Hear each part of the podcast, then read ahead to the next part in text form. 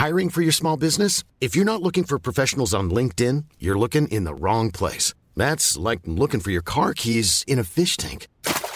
LinkedIn helps you hire professionals you can't find anywhere else, even those who aren't actively searching for a new job but might be open to the perfect role. In a given month, over 70% of LinkedIn users don't even visit other leading job sites. So start looking in the right place. With LinkedIn, you can hire professionals like a professional. Post your free job on linkedin.com slash people today. Heraldo Media Group presenta la información y el entretenimiento que usted necesita para estar enterado, también en su descanso. Informativo El Heraldo Fin de Semana con Sofía García y Alejandro Sánchez por El Heraldo Radio. Con la H que sí suena y ahora también se escucha.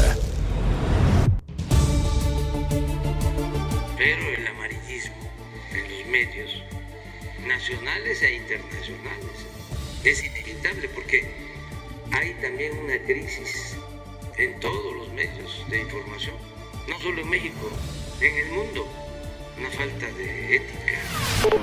Ahorita me acabaron de avisar de que le amputaron la pierna a mi, a mi esposa porque desesperado, no sé, tengo la boca seca. Eran más o menos como las 10 de la noche cuando se escuchó como si tronara un fierro. Se cimbró la banqueta de donde estábamos acostados debajo del pilar que está aquí, en el segundo. Pero se cimbró bien feo y tronó y se movió y nosotros salimos corriendo, ni siquiera jalamos nuestras cobijas. Queremos que el presidente renuncie. Ya ha derramado demasiada sangre aquí en Cali, en el país. Necesitamos que se vaya.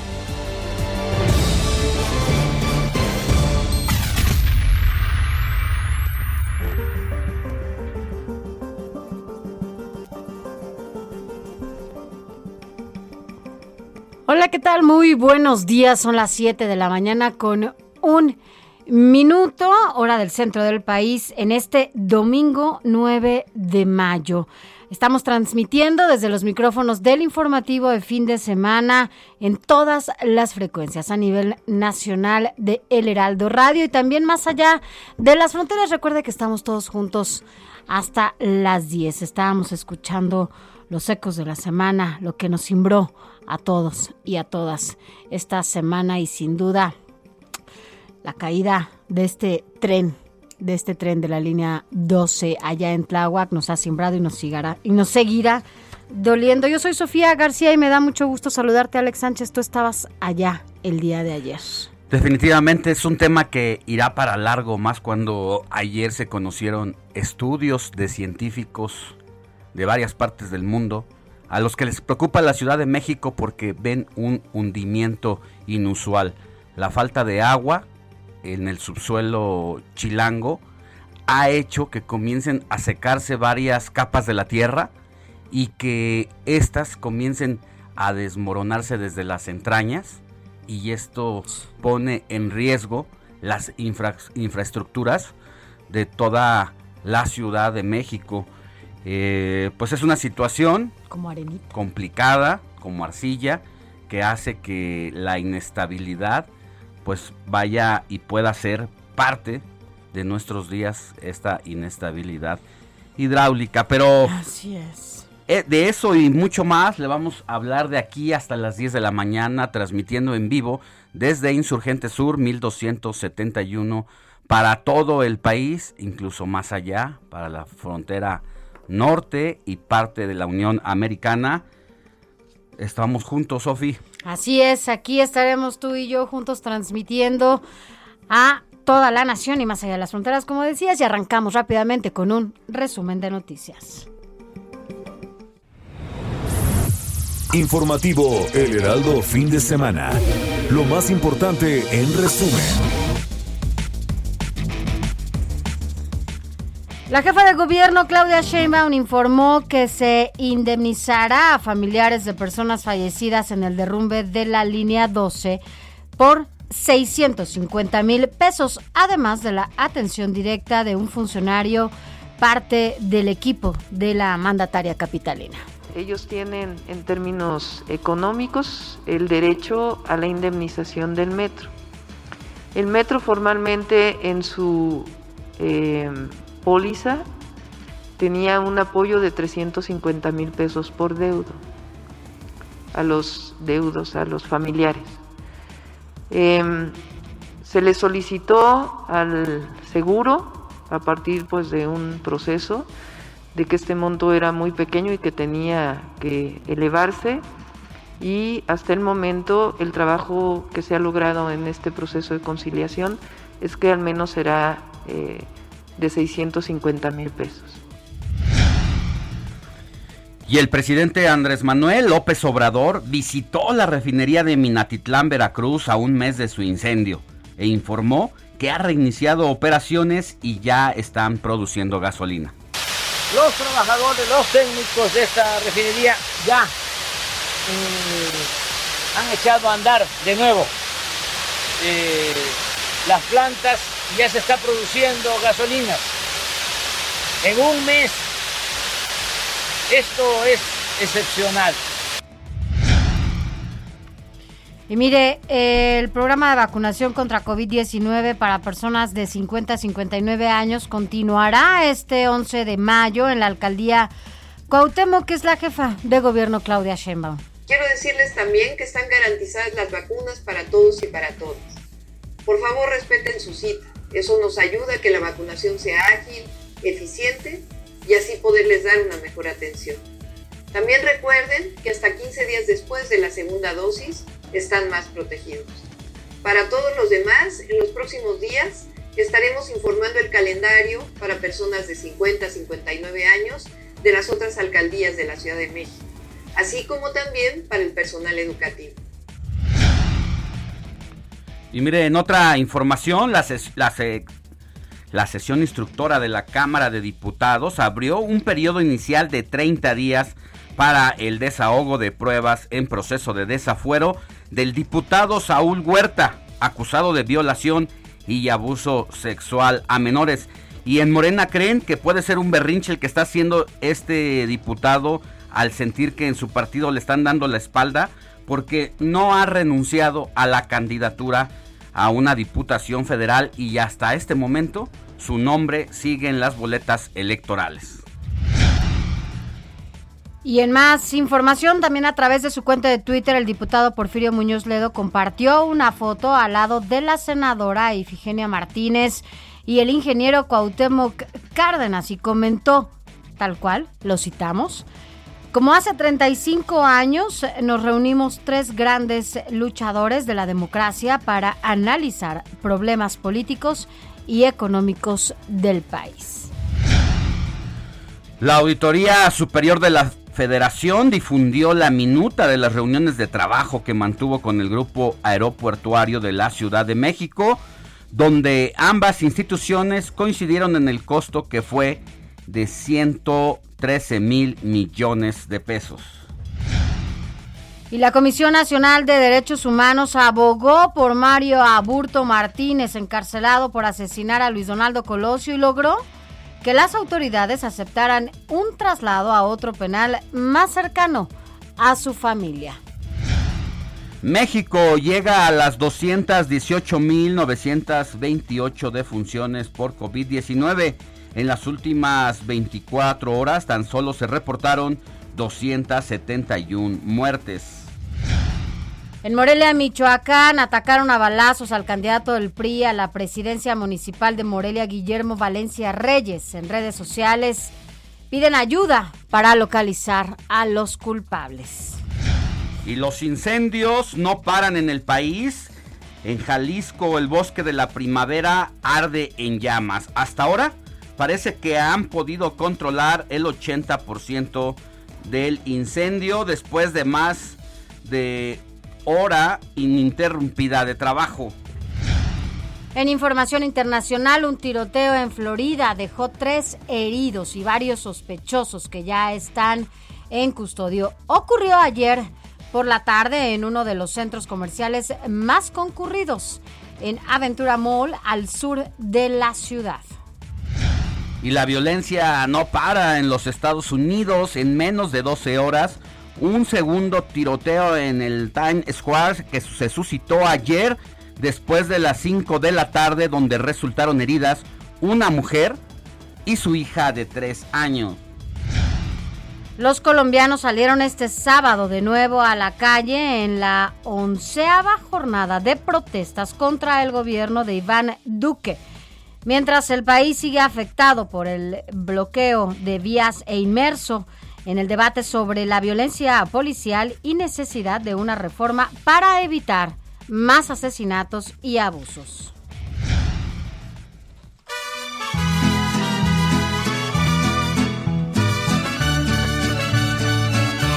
Hoy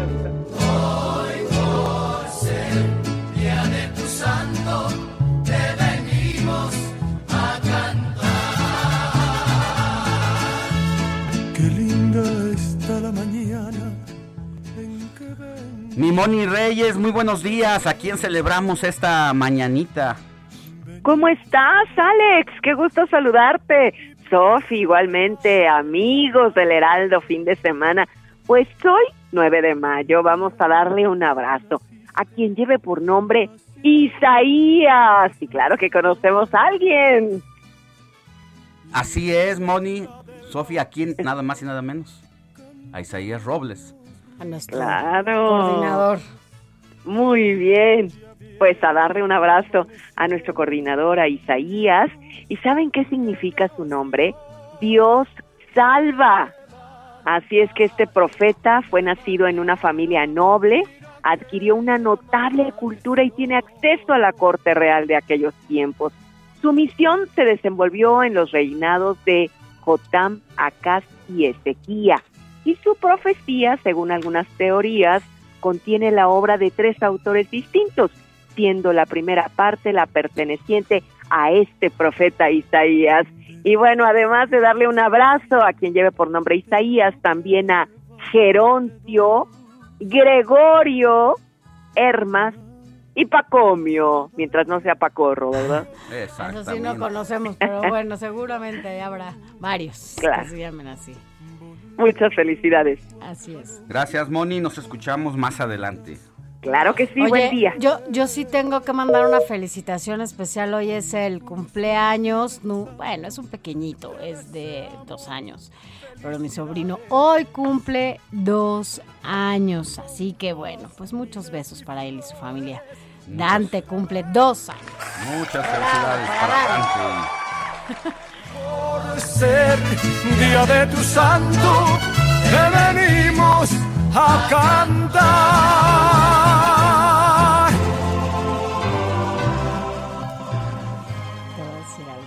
Y bueno, también vamos a tener información de los deportes con Adrián Caloca para que hagamos un resumen de lo que fue anoche, Sofi, la La pelea, del. Canelo. ¿La viste? Fíjate que yo tenía muchos, muchos, muchos años.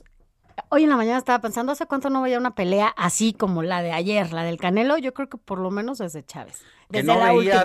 eh, Así, con, entusiasmo. atención y que, me, y que de verdad estaba picada y que vi todos los rounds y que me emocioné. No, no tenía, no, porque hace poco creo que fue la de Andy, eh, hace, Ruiz, un- hace hace una ocho semana. días, exacto. Y la verdad es que bueno, no, no, no, no me llamó tanto. Pero fue- la de ayer, fue buena no, pelea, la de hace ocho días, a pesar de todo lo que se decía sobre el rival de Andy Ruiz. Fue una gran pelea, de hecho le costó mucho trabajo a el mexicano estadounidense eh, ganarle a su rival, a tal grado que lo mandó a la lona y estuvo a punto de repetirle la dosis en más de dos veces.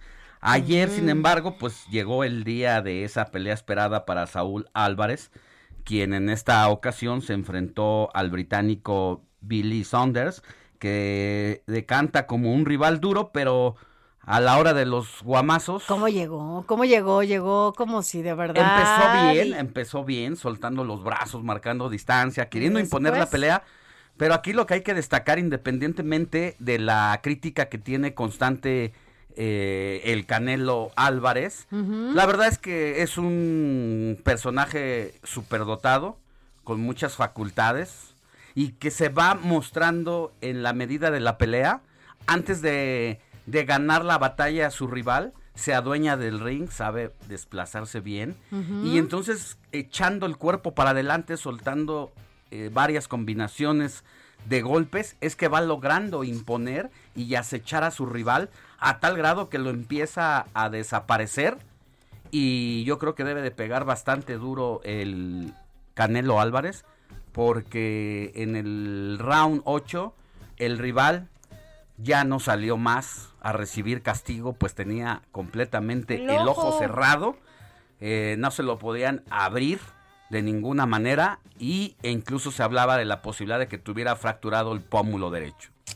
Sí, Así sí que- se vio. La verdad que estuvo muy buena. Ya al rato lo, seguramente lo vamos a platicar con, con Caloca, pero yo sí te puedo decir que me gustó. Yo tenía mucho tiempo que no veía una pelea así completa. Fueron ocho rounds. Y la verdad es que el Canelo, em, sí, para mí, bueno, que yo, tú sabes, yo los box no, no, no, no sé mucho, pues, pero me encantó. Y además, no solo eso, yo creo que el Canelo tiene una cantidad importante de seguidores y seguidoras por la calidad de gran- persona, ¿no? es el otro que- gran que tema, ha dado porque a es polémico, pero también Sí. porque sí ha mostrado Esa que es un digno rival, es una tiene esa parte humana y de- mira, después de, de Julio César Chávez, que en 1995 metió 135 mil personas al Estadio Azteca, que es una locura. Ese tema. Este hombre ha metido ayer más de 70 mil personas No, parece que no había con un estadio de los Vaqueros de Dallas lleno, en donde en el último lugar allá arriba en las Palomeras no significa nada estar ahí porque no ves nada. El asunto de ahí es ir a la vibra, ir al ambiente, ir a, a- a disfrutar esa energía que genera en torno eh, al Canelo y que esto solamente lo lograba eh, Julio César Chávez en la década de los noventas. Ahora el Canelo se vuelve ese gran personaje y por algo es uno de los hombres en el deporte que más gana dinero en el mundo. Así es, ya lo estaba Adrián estadio llenísimo. Bueno, vamos a platicar de los deportes más adelante, así, eh, de esto y mucho más con Adrián Caloca, pero bueno, eh, hoy es 9 de mayo, mañana... Pues seguramente algunos ya estarán preparándose para celebrar a, a sus mamás, ¿no? Para que en este año también atípico, en esta celebración en donde lamentablemente muchas personas y muchas familias ya no lo podrán hacer en medio de esta pandemia y que bueno, pues también en este contexto las mamás han jugado un papel importantísimo al interior del hogar, desde el home office, el homeschool, cómo le han hecho con las tareas en casa, con estas dobles, triples jornadas, incluso desde casa y eso bueno, pues ah, será un año de celebración distinta para quienes tenemos eh, la fortuna de que todavía estén con nosotras. Seguramente será un privilegio estar con ellas, pero para quienes no, bueno, pues será un año diferente, un año difícil, pero es parte, ¿no? De lo que nos va a tocar justamente vivir en este, en este año, en esta, en este contexto Así en el es. que nos encontramos, ¿no? Ya hablaremos de esta información sobre lo que representan las mamis, cuántas mujeres eh, luchonas tenemos en este país y que pues ahí están todos los días, ahora además con el tema de la pandemia, doblando sus labores en casa, porque son maestras, son trabajadoras del hogar, son trabajadoras para ganarse la chuleta al día a día. Así es, todo esto vamos a, a platicar, vamos a, a nuestra efeméride musical. Informativo El Heraldo fin de semana con Sofía García y Alejandro Sánchez. Síganos.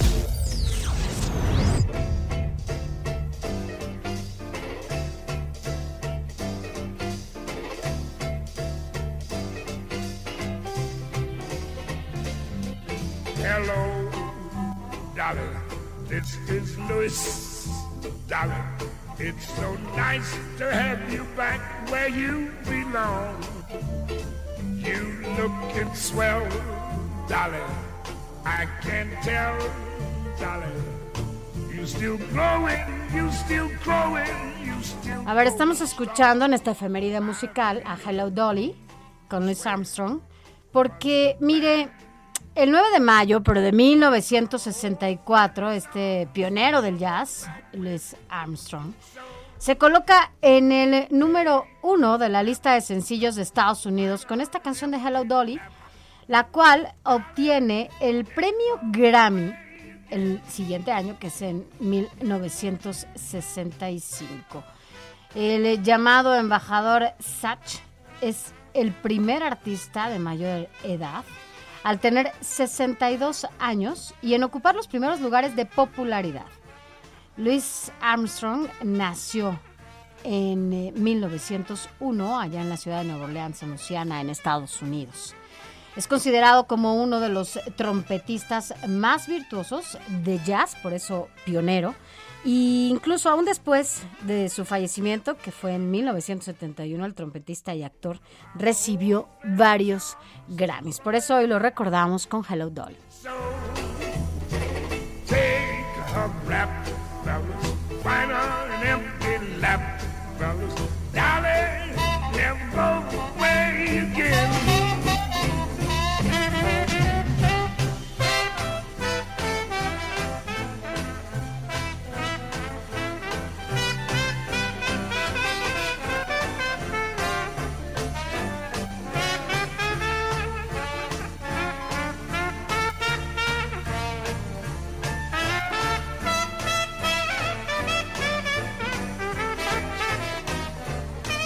De la mañana con 20 minutos. Mire, le vamos a hablar a lo largo del informativo de fin de semana de varios temas, entre ellos que la papelería de que es el que se va a usar para las elecciones del 6 de junio ya empezó a entregarse desde este viernes en toda la República Mexicana las actas de la jornada electoral, así como las actas de escrutinio y todos los candados que tienen para evitar que haya un fraude. Los talleres gráficos de México que dependen de la Secretaría de Gobernación de Olga Sánchez Cordero ya concluyó la impresión de 101 millones 611 mil 121 boletas que van a usarse en la jornada del 6 de junio y fueron en solo 26 días naturales que eh, los talleres produjeron un promedio de 3 millones 908 mil boletas entregadas al INE y que están concentradas en algunas bodegas de eh, Tepoztlán bajo el resguardo del ejército. De eso y más nos va a hablar Amado Azueta. Y también, mire, vamos a platicar de otro tema que sin duda es importantísimo para usted que tiene niñas, niños menores de edad en casa y que además son eh, asidos a las redes sociales, ya sabe, eh, les gusta subir fotografías y usted muchas veces, mamá, papá, tío, tía, quienes estén en casa con ellos no se dan cuenta de qué, cuáles son estas fotografías que suben y cuáles los riesgos que esto significa, las redes sociales y los niños, ¿por qué no no es bueno subir fotografías a redes sociales, incluso usted, señora, señor, que suba las fotos de sus hijos o de sus hijas, no es tan bueno porque no sabe el riesgo que eso representa. La fotografía de cualquier menor de edad en una red social es un gancho posiblemente para otros delincuentes que nada más andan cazando a personas menores de edad. Así es, también eh, vamos a hablar sobre... Eh, las aguas saborizadas, ¿cuántos azúcares añaden? ¿Cuál es el aporte calórico? Son engañosas. Cuando usted va a una tienda de conveniencia, al súper o a la tiendita de la esquina, ve las aguas transparentes junto al agua natural y dice, ah, bueno, me voy a tomar esta agüita, fin que no tiene contenidos calóricos. Y resulta que es completamente al revés de lo que usted piensa. Son bombas directamente para el cuerpo porque hay quien dice que la verdadera droga que existe en este mundo es el azúcar. Ya sabemos cuántas personas padecen enfermedades relacionadas por el exceso de calorías e incluso altas defunciones por esa situación. De todo eso le vamos a hablar con especialistas de la Profeco que han hecho estudios al respecto. Así es, y también, bueno, toda la actualización, eh, qué está pasando, cuáles las consecuencias legales eh, por el, colapso de este tren del metro de la línea 12. Vamos a platicar con nuestro abogado para que nos diga cuál es y también darle seguimiento a cuál es el apoyo que se le dará a las personas accidentadas en esto, en este metro de la línea 12 allá en Tláhuac. Pues así es, eh, sin más, pues vamos a una pausa y regresaremos también entonces con Adrián Caloca para que nos dé todos los detalles de la pelea del Canelo y de mucho más información deportiva.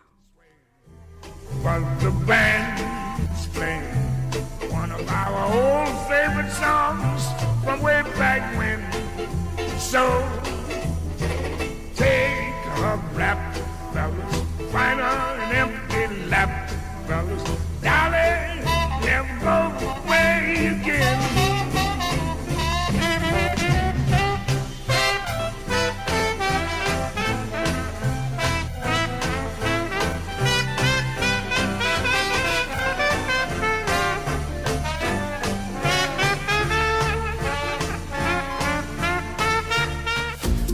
La noticia no descansa. Usted necesita estar bien informado también el fin de semana. Esto es Informativo El Heraldo Fin de Semana. Informativo Heraldo Fin de Semana. Regresamos. Recorrido por el país.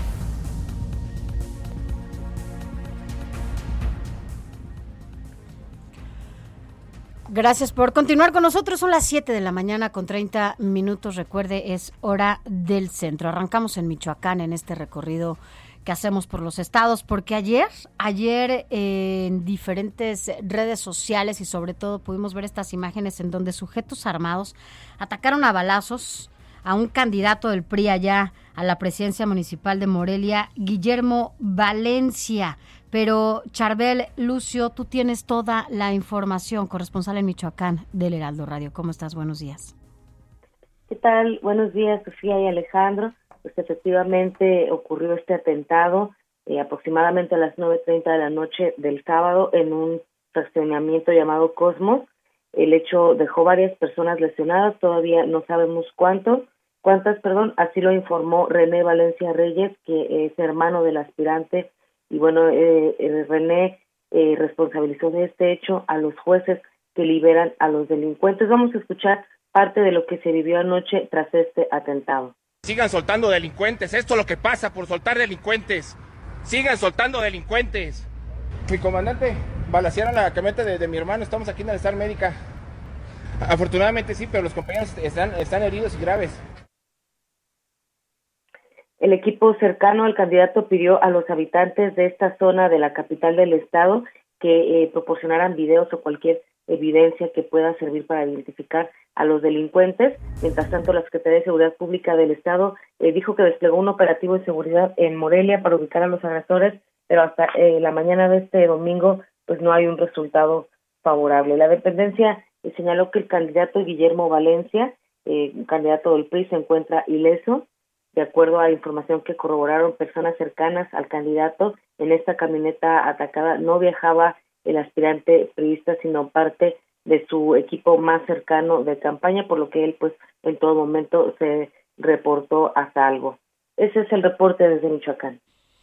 Pues muchas gracias, Charbel. Seguiremos pues pendiente de lo que suceda. Ya son varios los, los candidatos que han sido asesinados durante este periodo eh, de campañas, ¿no? En este periodo electoral y bueno, pues sin duda ayer en la noche llamó la atención las imágenes que veíamos a través de las redes sociales. Gracias, Charbel Lucio. Buenos días.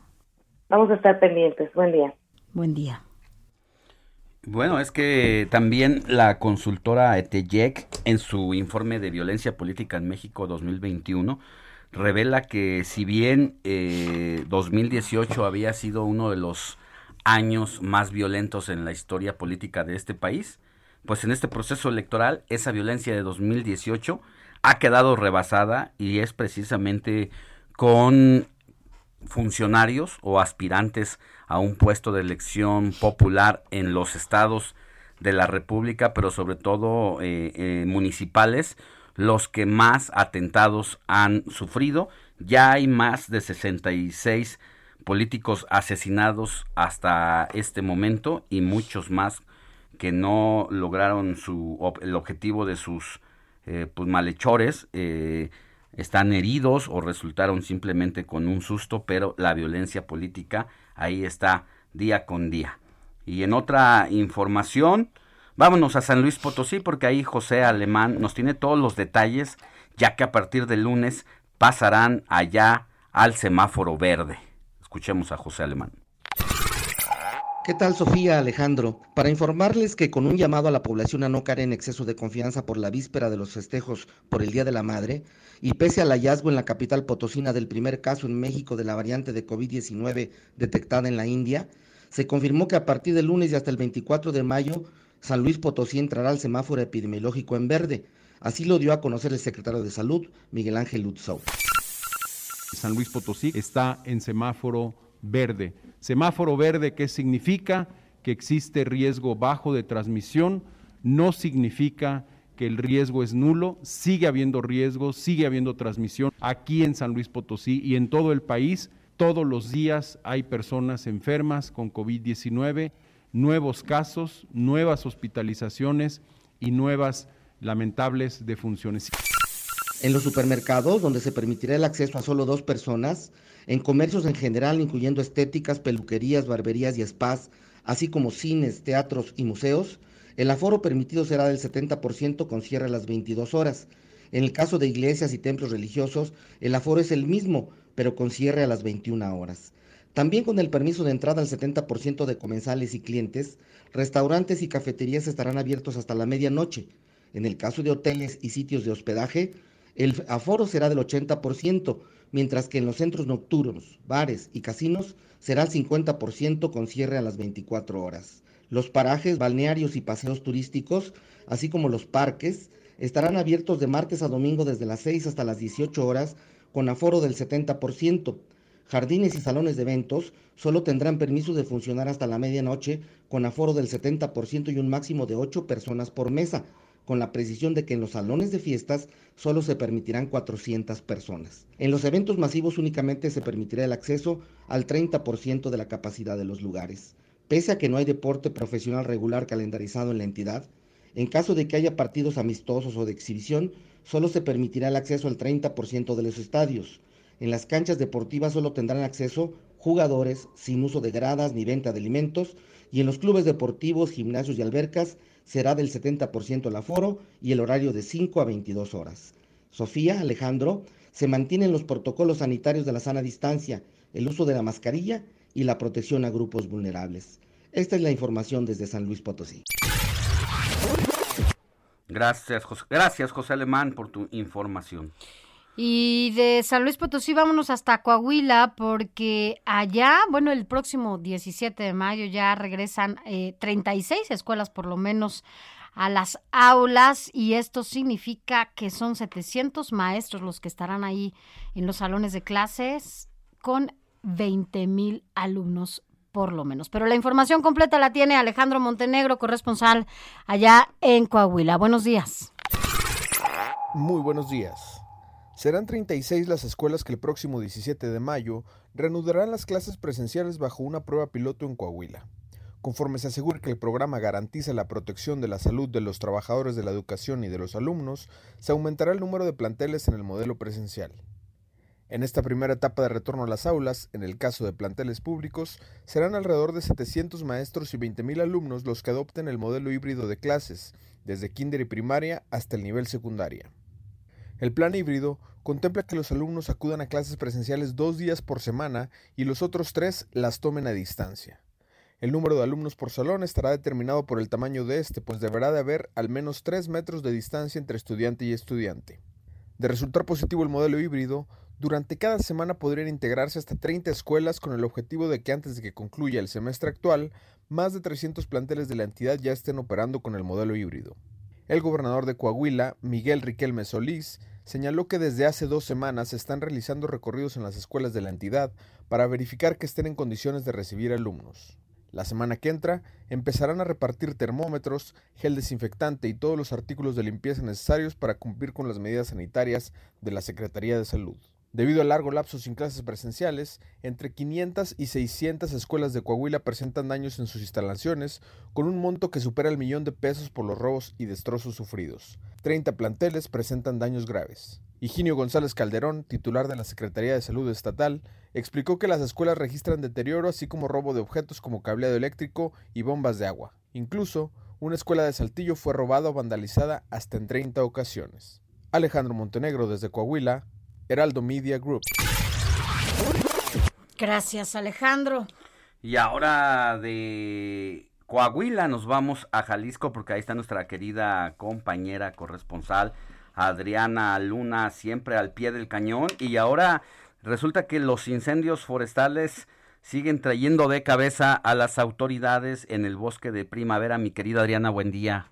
Gracias, mi querido Alex, mi socio querida, te mando un fuerte abrazo y buenos días a todo el auditorio. Lamentablemente, para informarles, mi Alex, hay una capa de humo que está cubriendo toda la zona metropolitana de Guadalajara. Quienes vivimos cerca del bosque tenemos en el suelo una escarcha de tecatitas, esa madera quemada que vuela por doquier. Ya se siente el ardor en la garganta. De hecho, en lo personal tuve que salir en un par de ocasiones ayer indispensablemente y hoy tengo síntomas de conjuntivitis, Alex. Así que imagínense cómo está la situación. No recuerdo algún incendio reciente, aunque ha habido muchos. Eh, los vientos habían sido generosos y dispersaban los contaminantes. No recuerdo hace cuánto habíamos vivido una situación así. Pero Mm. ahora tenemos esta capa de humo en toda la ciudad, por lo que se mantiene la alerta atmosférica. Se, se extendió en nueve municipios metropolitanos, incluso ya a Cuquío y a Catic, muchachos.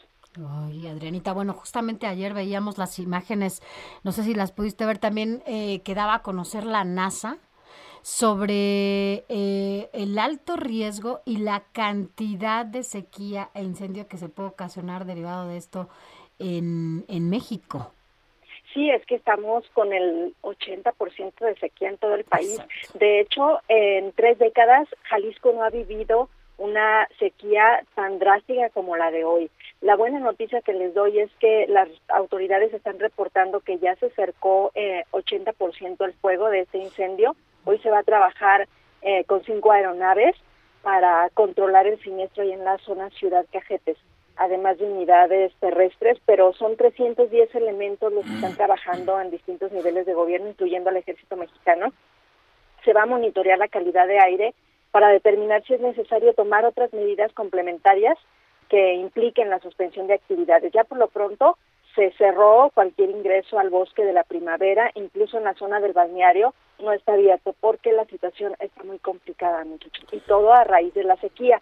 De hecho, la Secretaría de Medio Ambiente está reportando seis incendios activos en Jalisco. Preocupan dos, el de la zona metropolitana de Guadalajara, aquí en el bosque de la primavera, y el otro está en el municipio de Cuautitlán de García Barragán porque afecta la biosfera de Manantlán. Entonces, esos son los dos incendios que están en zonas naturales protegidas y que preocupan a las autoridades. Sí, y es la constante en todo el país. La Comisión Nacional Forestal, la CONAFOR, informaba ayer que se reportaron ya 85 incendios en 19 estados que afectan una superficie bastante grande porque son 34 mil hectáreas las que están siendo consumidas por las llamas en estos momentos, como bien lo dices Adrianita, con el factor principal de que a la sequía, el pastizaje a la menor provocación puede ser eh, iniciarse la conflagración y muchas veces propiciada por descuidos humanos porque ha habido gente que se va a hacer la carnita asada al bosque y dejó las brasas del carbón ahí encendidas y eso ha vuelto pues una catástrofe como ocurrió en la sierra de Coahuila y Monterrey que incluso pues ha derivado en millones de pesos que innecesariamente se tienen que gastar para estas situaciones por una irresponsabilidad muchas veces de alguien, pero también a veces propiciada por personas malévolas como en Michoacán, que devastan bosques con toda la intención de acabar con cierta eh, flora para luego sembrar árboles de aguacates porque es el negocio de negocios para la exportación mundial. En fin, mi querida Adriana. Y es que tenemos un caldo de cultivo ahí, muchachos. La inconsciencia de nosotros las personas, la sequía histórica y aparte los recortes presupuestales al cuidado de los bosques. Entonces, por eso estamos así. Así es, sí, ha sido una de las principales reclamaciones que tiene el gobierno de López Obrador ante el recorte de estos fondos que se usaban precisamente para contingencias como estas y que a pesar de que se les advirtió de que esta situación podría salirse de control como ocurre hoy debido a la falta de lana para eh, movilizar eh, equipos para comprar eh, material que impida que se propague con inmediatez y rapidez y además de voluntarios que trabajaban por una módica cantidad, pues ante la falta de todo esto es que el país literal está en llamas. Pero bueno, vamos a, a seguir pendientes de lo que pase, mi querida Adriana, allá en tu querido y bello estado de Jalisco. Claro que sí, estoy pendiente de cualquier información calientita, ahora sí literal, muchachos. Literal. Que tengas buen día, un abrazote y cuídate mucho esos, cuídate mucho esos ojos y esa garganta, por favor. Esos ojos tapatíos. Así es. Muchas gracias, muchachos. Buen fin de semana a todos. Hasta Igual pronto. para ti. Y bueno, de Jalisco vámonos acá a la Ciudad de México, porque bueno, ayer se dio a conocer cuál será el apoyo para familiares de personas accidentadas en el metro, eh, en la línea 12, allá en Tláhuac. Jorge Almaquio, tú tienes toda la información. Buenos días. Hola, ¿qué tal, Sofi y Alejandro? Muy buenos días. Así es, los deudos de las personas fallecidas por el colapso de la vía de la línea 12 del metro recibirán 650 mil pesos de indemnización por parte del seguro del sistema de transporte colectivo, entre otros apoyos. La jefa de gobierno, Claudia Sheinbaum, precisó que en un principio el monto contemplado en estos casos era de alrededor de 350 mil pesos. Negociaron y se pidió a las aseguradoras que elevaran este monto. Así lo comentó, escuchemos.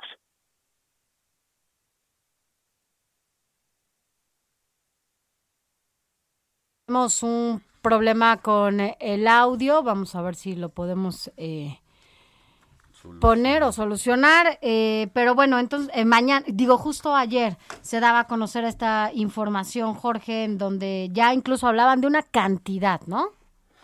Sí, se hablaba de, varios apoyos que iban a dar, Sofi, y que, bueno, pues ya a final de cuentas con las eh, aseguradoras, con la ase- aseguradora eh, eh, del sistema de transporte colectivo Metro, pues iban a dar a este monto, eh, iban estaban negociando en un principio, y bueno, pues a final de cuentas se llegó a este monto hasta el momento, hasta el momento, aunque la jefa de gobierno eh, Sí. manifestó que va a haber un programa, un apoyo eh, integral a las Sí. familias que fueron Mira, afectadas por este. Ya, ya este- tenemos tu audio, Jorge. Vamos a, a escucharlo.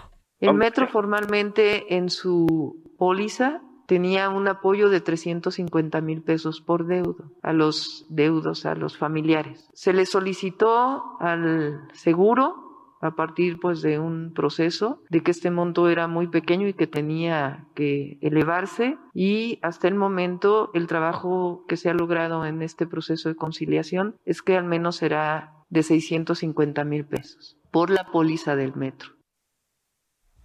En conferencia de medios virtual, Sheinbaum Pardo resaltó que para agilizar el proceso de entrega de estos recursos, se prevé que la próxima semana se firmen los convenios de indemnización con la aseguradora para que antes de que termine mayo, las familias de los afectados reciban este dinero. La mandataria capitalina afirmó que las familias no quedarán desamparadas y detalló que recibirán una atención integral con el apoyo de la Comisión de Atención a Víctimas de la Ciudad de México, que trabaja en un programa mayor que de apoyo y que tiene que ver con empleo para familias, becas eh, para continuar con estudios y también la atención de enfermedades, pero reiteró Sheinbaum que no habrá, no los van a dejar solos por esta situación. Así lo dijo. ¿Qué les quiero decir a todos aquellos que perdieron un familiar o que tienen familiares graves en los hospitales? No van a estar desamparados, no los vamos a dejar solos. Vamos a estar con ellos y vamos a darles todo el apoyo que requieran. Este es un compromiso y por eso hay un servidor público que los está acompañando en este proceso. En este proceso, bueno, pues eh, el servidor público hace unas entrevistas para ver las necesidades más urgentes que tienen para cubrirlas de inmediato.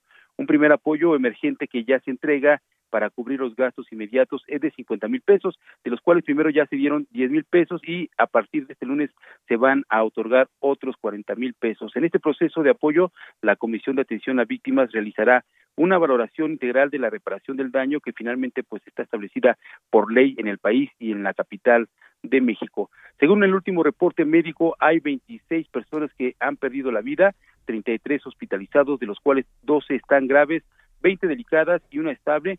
De ellos, 23 están en hospitales públicos y 10 en privados, mientras 53 personas pues ya ya fueron dados de alta. Alejandro, Sofía, amigos, el reporte que les tengo. Jorge, nada más preguntarte si se dijo algo en específico sobre eh, estas víctimas que tuvieron la lamentable fortuna de perder alguna extremidad. Ayer escuchaba la noticia eh, que una persona, el esposo de una de las víctimas, eh, decía que le habían amputado la pierna a su a su compañera. ¿Se dijo algo específicamente de ellos? Señaló Claudio Sheinbaum, Alejandro, que bueno, pues van a apoyar en todo lo que sea necesario y que bueno, pues los gastos médicos, la atención médica, las medicinas y todo de manera integral, pues se va a ocupar el gobierno capitalino eh, eh, para eh, por realizar los gastos que se tienen que desafortunadamente hacer en estas situaciones y que pues insistió pues no van a dejarlos desamparados para que no tengan ningún problema. Incluso pues manifestó que si tienen que hacer un, un algún tipo de trámite pues también les van a dar acompañamiento, acompañamiento por parte de la autoridad capitalina y del gobierno federal para que estas personas desafortunadamente eh, vivieron esta situación pues no tengan que estar de ventanilla en ventanilla eh, sufriendo los trámites burocráticos de esta lamentable situación, Alejandro. Eso sería lo, de lo, lo, menos, ¿no? Lo menos que pueden hacer. Y vamos a seguir de cerca precisamente ese, ese, ese tema y te lo encargamos mucho sobre ese tema de de independientemente del apoyo de las medicinas y la asistencia para evitar la burocracia, creo que esas personas también merecen una pensión de por vida porque por culpa de algunas pues, autoridades ahí están rompiéndoles la vida de una manera o de otra. Gracias. Jorge. Y seguiremos al pendiente, Jorge, también de la gente que está todavía hospitalizada. Hay gente grave, eso no hay que eh, olvidarlo. Y eh, bueno, pues seguiremos de cerca toda esta información. Gracias, Jorge Almaquio, por tu reporte. Que tengan buen día. Hasta luego. Buen día. Deportes, resultados, cambios, contrataciones, todo tipo de pelotas y balones con Adrián Caloca.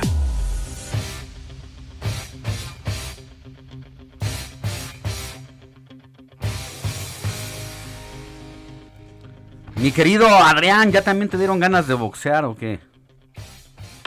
Muy buenos días, así es, pues ya lo contaban al inicio del eh, noticiero, por supuesto, pues Canelo Álvarez ayer con la derrota por nocaut técnico a Billy Joe Sanders tras no eh, salir el británico al, al noveno round tras haberle quebrado el pómulo por lo que dijo en sus en sus palabras perdón el propio jalisciense y cerrarle un ojo por supuesto como se pudo apreciar unificaron los títulos supermedio del AMB, CMB y OMB rompió el récord también de paso de asistencia para una función de box en el estado de Texas, superando la marca de, de Julio César Chávez, perdón, de 70 mil asistentes.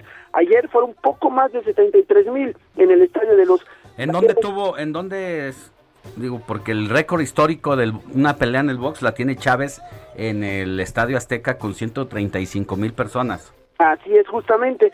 Ayer en el estado de Texas, los 70 mil que llegó a juntar en el Alamo Dome fueron eh, superados por los 73 mil Canelo que en el, bueno, en el recinto de los Vaqueros de Dallas. También, eh, bueno, señalar que para el británico Bill Joe Sanders fue su primera derrota de 31 peleas. Las 30, por supuesto, anteriores las había ganado, 14 por la vía del knockout. Ayer lo habíamos comentado, casi la mitad de las mismas. Y pues bueno, se presume que ahora el próximo rival de Canelo será para el mes de septiembre en la famosísima fecha del 16 de septiembre, del 15 también, se podría dar eh, el enfrentamiento frente a Carl Plant, este estadounidense que lleva 21 peleas, todas ganadas y 12 por la vía del cloroformo. ¿Cómo ves, Alex? Pues mira, la verdad es que disfruté mucho la pelea y la paliza que le dieron a este hablantín boquiflojo, eh, grosero, porque estuvo sintiéndose la estrellita toda la semana previa hablando mal no solamente del Canelo, sino de todos los mexicanos. Y como bien siempre lo dijo Mohamed Ali y cualquier eh, de las glorias que hemos tenido Julio César Chávez, que pues allá, allá arriba es donde se demuestra y anduvo pues preocupado toda la pelea por más propuesta que intentó hacer, la verdad es que el Canelo resultó sumamente superior y al final de la batalla verle el rostro destrozado pues demostraba la superioridad del otro lado de la esquina, mi querido Adrián. Así es, justamente, nada más, eh, bueno, repasando rápidamente eh, la Liga MX que el día de ayer inició también lo que es la, el repechaje, la reclasificación, un solo partido. Hay que recordar que esta fase no es ida y vuelta. Atlas, con un gol a 10 minutos del final por conducta de Furch, anota y elimina hacia los Tigres. Así se despidió el Tuca Ferretti, recordar que pues ya, ya no habrá más, después de 11 años del técnico, eh, bueno, que le diera tantas glorias a este conjunto de la Universidad Autónoma de Nuevo León, y en el otro duelo, la goleada contundente allá en Torreón de Santos, cinco goles a cero a, los queridos gallos blancos de mi querida Sofi, mientras que hoy se cierra, 7 de la noche, León contra Toluca, y a las 9.15 Pachuca contra Chivas. Aunque no insisto, de ganar León y Chivas, América se enfrentaría a Guadalajara en la siguiente ronda. Pues volvemos más adelante contigo, Adrián. Buen día. Vamos a una pausa y volvemos con más información. La noticia no descansa. Usted necesita estar bien informado también el fin de semana. Esto es Informativo El Heraldo Fin de Semana. Informativo Heraldo Fin de Semana. Regresamos. Noticias a la hora. Heraldo Radio le informa.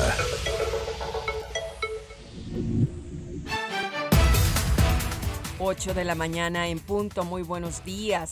El gobierno de la Ciudad de México dará apoyo económico a familiares víctimas del accidente de la línea 12 del metro. Daniel Rivera tiene el detalle completo. Adelante, Dani, buen día. Gracias, Moni. Buen día. Así es, la jefa de gobierno, Claudia Sheinbaum, informó que se dará un apoyo inicial de 40 mil pesos a los familiares de las 26 personas que perdieron la vida por el desplome de una estructura en la estación Olivos de la línea 12 del sistema de transporte colectivo Metro a través de la Comisión Ejecutiva de Atención a Víctimas.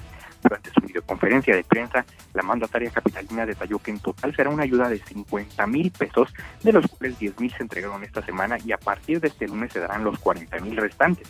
Asimismo, comentó que se dio un apoyo de 10 mil pesos a los familiares de las personas lesionadas con la finalidad de apoyarlos en los gastos de transporte a hospitales. Además de que quienes viven lejos se les ofreció una habitación cercana a los médicos. A, a los médicos. Finalmente, Sheinbaum mencionó que algunos hijos de las víctimas acuden a escuelas privadas, por lo que se le se habló para, con algunos colegios y universidades para acordar que se les otorguen becas. Hasta aquí la información, Moni. Muy buen día. Seguimos pendientes. Claro que sí, Dani. Muchas gracias. Buen día. Buen día. Hoy a las 19 horas se llevará a cabo el primer debate entre candidatos a la gobernatura de San Luis Potosí. Esto será en el Centro Cultural Bicentenario, el cual es organizado por el Consejo Estatal Electoral y Participación Ciudadana y además la Universidad Autónoma de San Luis Potosí. La Organización de los Estados Americanos alista una misión de observación electoral para los comicios federales y locales en México del próximo 6 de junio. El secretario general de la OEA, Luis Amagro, designó una misión de visitantes extranjeros encabezada por el abogado argentino Santiago Cantón. En el mundo, los restos del cohete chino Larga Marcha 5B reentraron en la atmósfera terrestre. Las coordenadas quedaron en torno a las Islas Maldivas en el Océano Índico, al sur de la India, según la prensa local, mientras que el organismo aseguró que la mayor parte de los restos se desintegraron al colisionar con la atmósfera terrestre.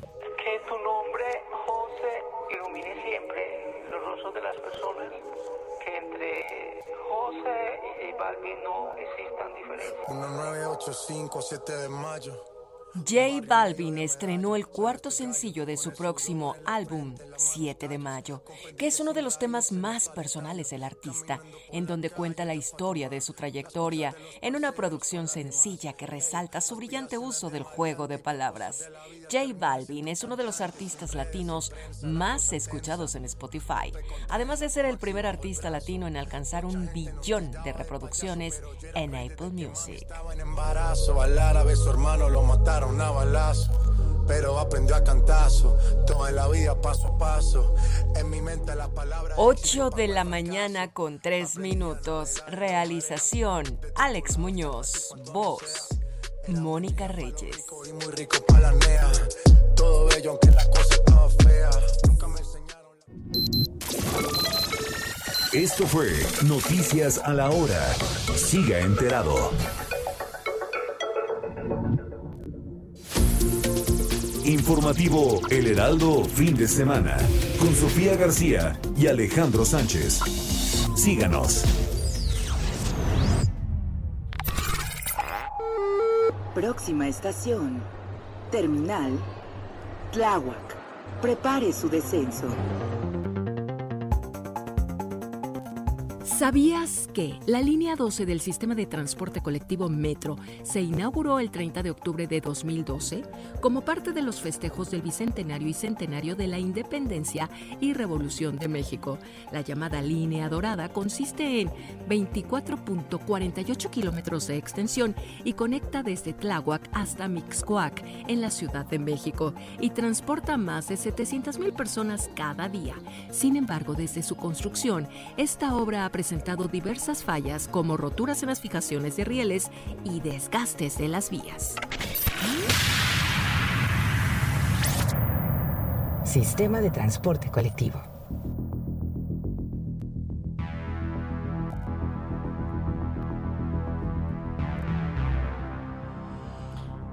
Bueno, como siempre es un gusto escucharte, Fernando Coca, con este tema que además ya nos aventamos primero tú y yo una, una platicada y que, bueno, tienes una teoría.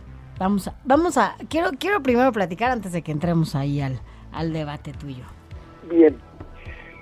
Después de la tragedia sucedida el lunes, creo que debemos eh, encaminar todo lo que se diga, haga en torno a esta, privilegiando el tema técnico al político.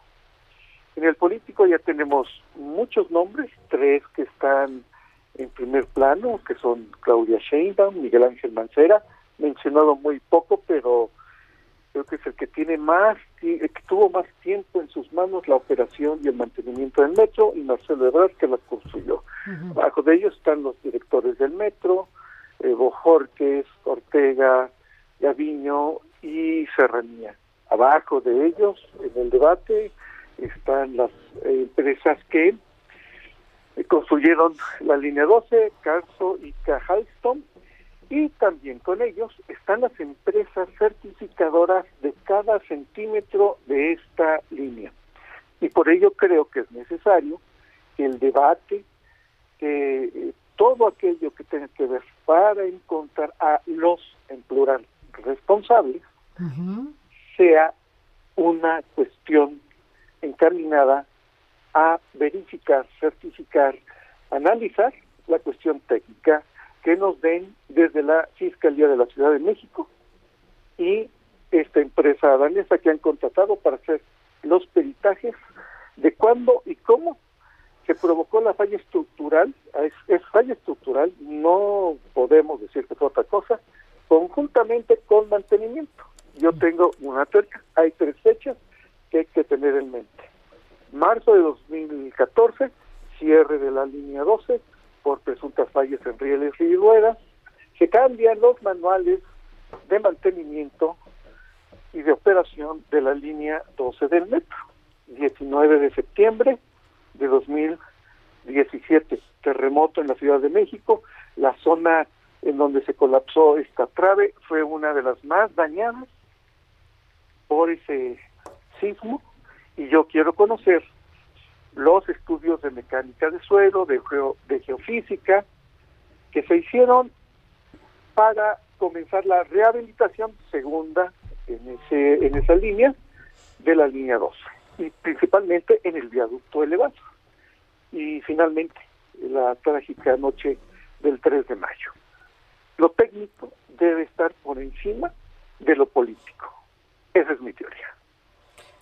Tiene que ser y tendría que mm, no haber pasado nada, Fer, empezando por ahí, ¿no? Eh, tendría que no haber habido irregularidades desde el inicio, ¿no? Hablando de lo técnico y hablando de, de, esta construcción que en teoría debió eh, tener todas las medidas necesarias eh, tomadas en cuenta, ¿no? Por los especialistas, por los ingenieros, los arquitectos y, todos ellos quienes se dedicaron a hacer esta, este proyecto, para que en un tramo o en un subsuelo, en un suelo, en un espacio como, como este recorrido, como esta ruta, no sucediera una tragedia. Vaya, que se tomaran en cuenta todos los factores de la naturaleza que, que se tenían que hacer o como se tenía que construir paz, pues para que no sucediera lo que pasó el pasado 3 de mayo.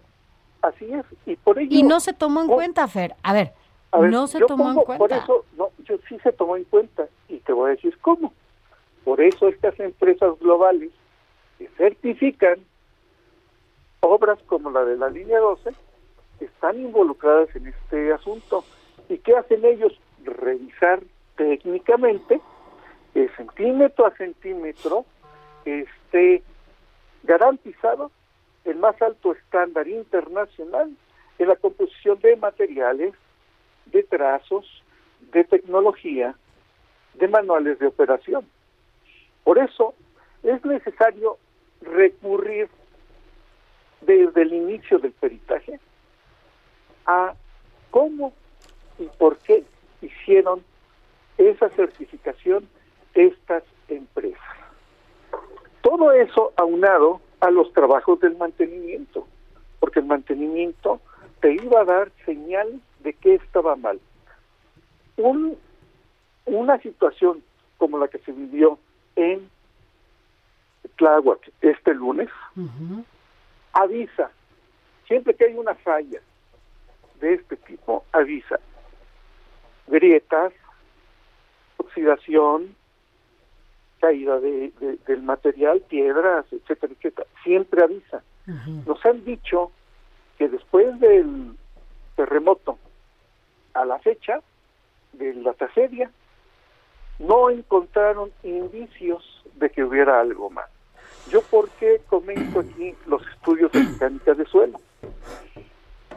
Porque seguramente recordaremos que en esa zona se presentaron grietas superficiales y subterráneas después del terremoto. Nos dimos cuenta, si acaso hubo alguna, que lastimó la cimentación de esta zona del viaducto elevado, cimentación que por, que, que, por supuesto debemos tomar en cuenta que fue propuesta por el Instituto de Ingeniería de la UNAM. Técnicamente vamos a encontrar a los responsables de lo que sucedió. Políticamente ya nos fuimos eh, este, y mencionamos los nombres de todos los que tienen que estar ahí o que creemos que deben estar ahí. La técnica nos va a decir cómo, cuándo y por qué se generó esa falla estructural que derivó en el desplome. Bueno, la- desde mi punto de vista, la falla va desde la planeación, el problema endémico que nunca se iba a solucionar y que iba a requerir todo el tiempo mantenimiento. Se dijo desde que fue Marcelo Ebrard a la Cámara de Diputados para que le dijeran que su proyecto eh, no debió haberse construido como se construyó, porque por ser una zona lacustre tenía que haber sido subterráneo, pero salió más barato hacerlo por arriba.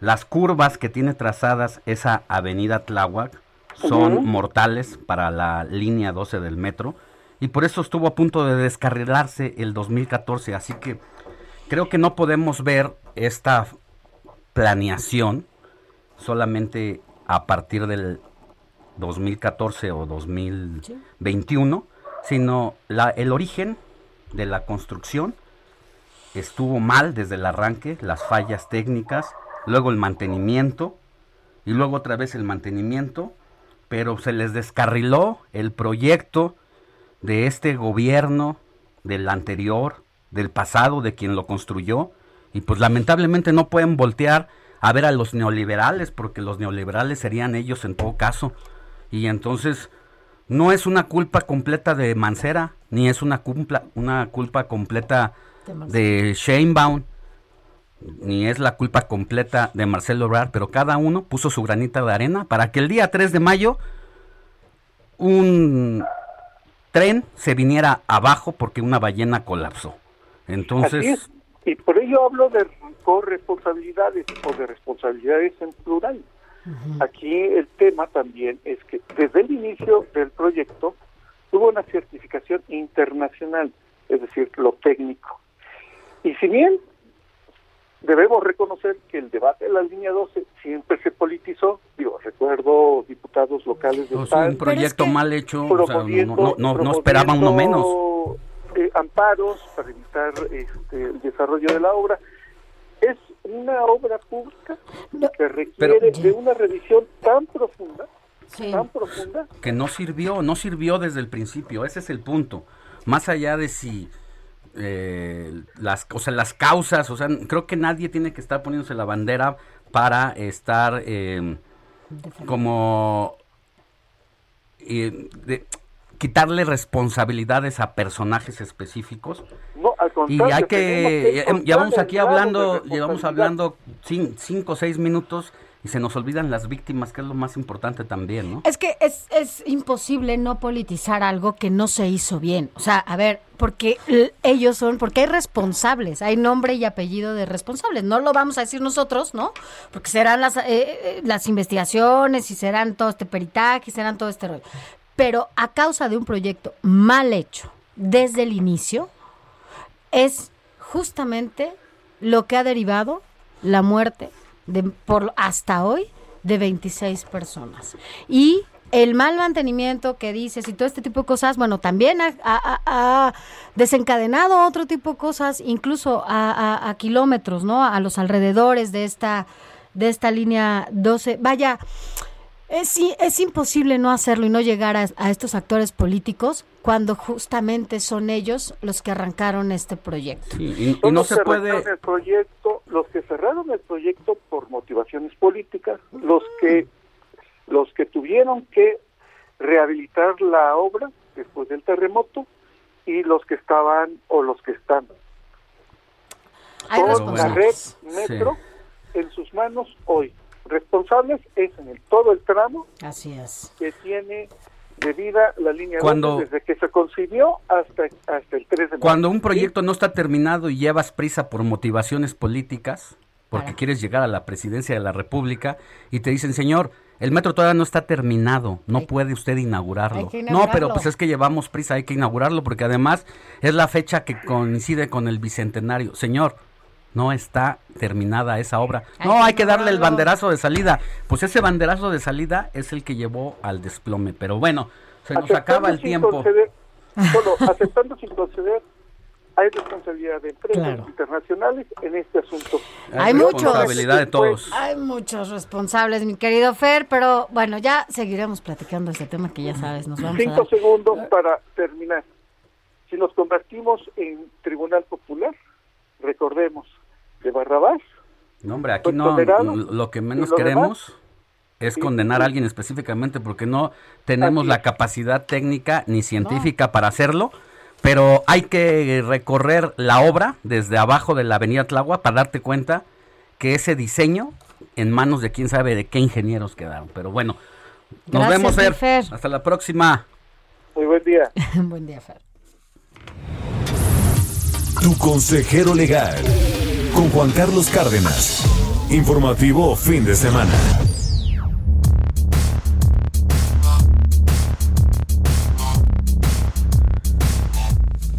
Mi querido abogado Juan Carlos Cárdenas, muy buenos días, ¿cómo estás? Bien, Alex, ¿y tú cómo estás? ¿Qué tal, Sofi? ¿Cómo se la pasan? ¿Cómo estás? Muy bien, ¿y tú? Estamos chambeando, mi, que- mi querido Aquí abogado. estamos dándole listos para, para informar a la gente y para contarles todo lo que está ocurriendo y bueno, todo lo que está pasando que ya estaba oyendo hace un momento. Sí, ya que hablábamos, ya que hablábamos de este tema de la línea del metro, pues tú siempre nos das otro ángulo de los de las temáticas Sí, de es- coyuntura y pues Es un tema, es un tema polémico y que ahorita está en boga y que bueno, pues tiene muchas, muchas implicaciones legales esta situación.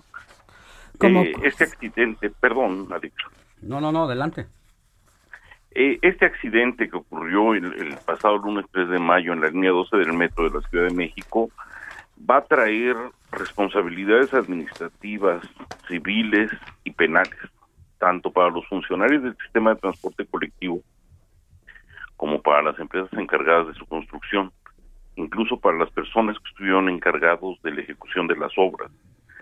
Cuando hablamos de responsabilidades administrativas, nos referimos a que pueden ser inhabilitados, por ejemplo, no los funcionarios para ocupar cargos públicos, esos funcionarios responsables, independientemente de la sanción penal que pueda fincarse. Pero hablando de las sanciones penales, primeramente, eh, de acuerdo con el artículo 223 de, de la Ley de Movilidad de la Ciudad de México, la Secretaría de Movilidad dice que, que debe de vigilar que el sistema de transporte colectivo proporcione seguridad. Eso es lo primero que dice, independientemente de que señala que sea accesible, que sea de calidad, que lo que sea, este sistema de transporte colectivo debe de proporcionar seguridad. Entonces, la Secretaría de Movilidad y su secretario de Movilidad tenían que estar al pendiente de esta situación, cosa que también no se ha mencionado, pero bueno, desde ahí empezamos. Los artículos 123 y 130 del Código Penal en la Ciudad de México dice que esos funcionarios pueden ser inculpados por delitos de homicidio, lesiones, daños en propiedad eh, en su modalidad en su modalidad de culposos. Hay que recordar que hay delitos dolosos y otros que son culposos, es decir, que se comete un delito no queriendo obtener el resultado cuando son culposos. Eh, tú vas manejando un vehículo y atropellas a una persona, esta persona muere, pero pues tú no querías este resultado, tú no, no, no lo hiciste con intención. Es un delito culposo, no es un delito doloso. Aquí ocurre lo mismo, murió gente, hubo heridos, hubo daños en propiedad, pero pues no se tenía esa intención, es un delito culposo. Hay delitos también de omisión, en los que no se hizo lo que se debía de hacer, no se le dio el mantenimiento debido y correcto a las instalaciones posiblemente, y ahí puede haber un delito por omisión. Entre los, los presuntos responsables podría estar la directora del sistema de transporte colectivo, los encargados de los departamentos de mantenimiento de obras, los particulares encargados de diseñar y construir en 2012 la infraestructura de esta línea elevada, no solamente los que construyen, sino también los que diseñan, los que preparan la obra, los que dicen cómo se va a realizar. Bueno, todos ellos pueden tener una implicación legal y una y, esta esta carpeta de investigación que ya se inició por parte de la Fiscalía General de Justicia de la Ciudad de México está abierta. Hay, hay que recordar que eh, el, el delito de homicidio se persigue de oficio, así que sin necesidad de que exista una denuncia, va a correr esta, esta investigación y, y, van a detener a los culpables. No necesariamente tiene que existir una denuncia, aun cuando ya hubo denuncias, por ejemplo, una que hizo el sindicato en contra de el sindicato del sistema de transporte colectivo en contra de su directora, hicieron una denuncia por, por estos delitos, sin embargo, no necesariamente tiene que existir esta denuncia para que ocurra lo que estamos comentando. Hay una teoría del delito que determina cuáles son los grados de participación por incluso los vicios ocultos que se hayan cometidos en la construcción de, de la estructura de esta obra, porque esté mal construida, porque esté mal diseñada o porque se hayan utilizado incluso malos materiales eh, por parte de las constructoras que hayan llevado a cabo la obra. La gente, bueno, pues está indignada, está enojada, pero más allá de eso, se tiene que llevar a cabo esta, esta verificación por parte de la Procuraduría y determinar con base en, en las, eh, las pruebas periciales, van a tener que realizar esos peritajes para saber qué es lo que realmente ocurrió y saber quiénes son los que están implicados y saber a quién es a quien se tiene que castigar. Hay varias pruebas periciales que se están haciendo, ingeniería forense, ingeniería estructural, mecánica operativa, estudios de geotecnia, mecánica de suelos, cálculo estructural, resistencia de materiales, o sea, son muchas, muchas, muchas pruebas para saber realmente qué es lo que ocurrió e identificar el origen del hecho. Pues sí, Los dictámenes que se van a dictar una, una, van a servir para determinar las causas del colapso. Una cosa que me vota, querido abogado, no sé si tú lo coincidas conmigo, es que un poco lamentable es que van a ser juez y parte, porque los que van a investigar son los que estuvieron en, en, eso, en esos proyectos. Entonces, seguramente podrá buscarse también al, eh, al eslabón más débil de esta situación. Desafortunadamente, desafortunadamente, Alex, porque eh, entre, entre esas líneas de, investigación que debe de hacerse, bueno, pues eh, debe de, tenerse en cuenta la posible negligencia de la empresa que diseñó el tramo de que, se cayó.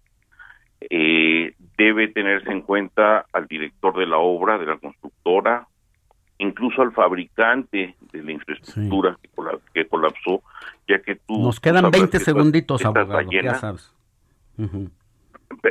Sí, e, estas ballenas las, las traen prefabricadas, igual que ocurre acá en los pasos elevados del, del periférico, etcétera. Entonces, bueno, desde ahí van, van a tener que checar. Hay responsabilidades eh, que, se tienen que, que, se tienen que responder hay una aseguradora, esto es importante mencionarlo, hay una aseguradora. Nos despedimos, abogado. Nos despedimos, continuemos con esta conversación. Gracias. La noticia no descansa.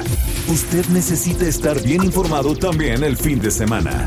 Esto es Informativo El Heraldo Fin de Semana. Informativo Heraldo Fin de Semana. Regresamos.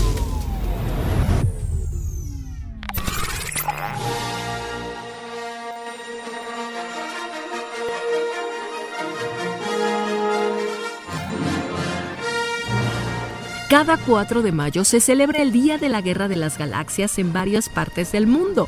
Este festejo inició el 4 de mayo del 2009 a partir de una publicación en un diario británico dirigido a la recién nombrada primera ministra Margaret Thatcher por parte del Partido Conservador, el cual decía, Felicidades Maggie, que la fuerza esté contigo frase emblemática y recurrente de la saga de Star Wars. El primer festejo masivo se llevó a cabo en Canadá.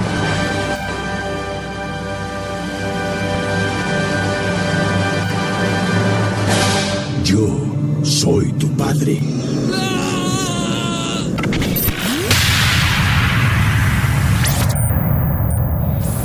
La primera plana de El Heraldo de México. El diario que piensa joven.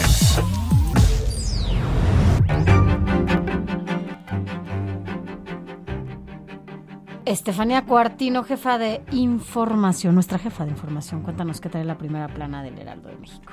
Buenos días, Alex, Sofía, todo el auditorio. El día de hoy, domingo 9 de mayo, aboga la CNDH por Mario Aburto. La instancia presidida por Rosario Piedra logra cambiar de penal al asesino de Colosio. Lo llevan cerca de su familia.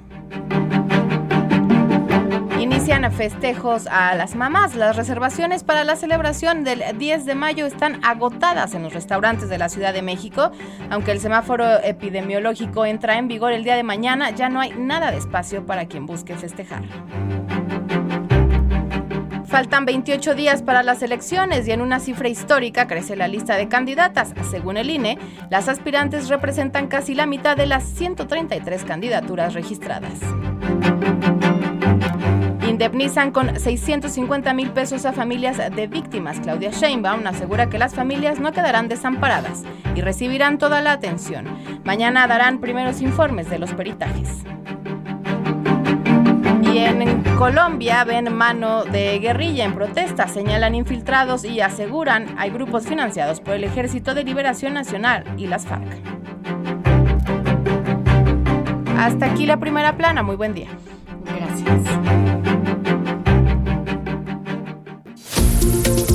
Informativo El Heraldo Fin de Semana con Sofía García y Alejandro Sánchez. Síganos.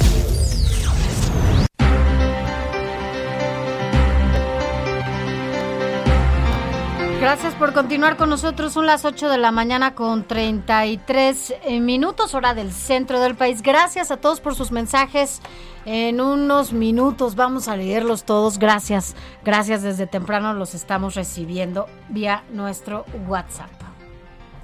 Y vámonos a más información porque tú, tú sabes, Alex, cuando vas a comprar, digo, seguramente te ha pasado que vas a la tienda y compras estas aguas saborizadas, no te das cuenta, crees que como ya tienen una etiqueta o un nombre medio ligero, ¿no? Estas bebidas que se les llama eh, bebidas light, bebidas ligeras, pues ya con eso ya no te, no te hace ningún daño. ¿Tú sabes todo lo que tienen esas agüitas?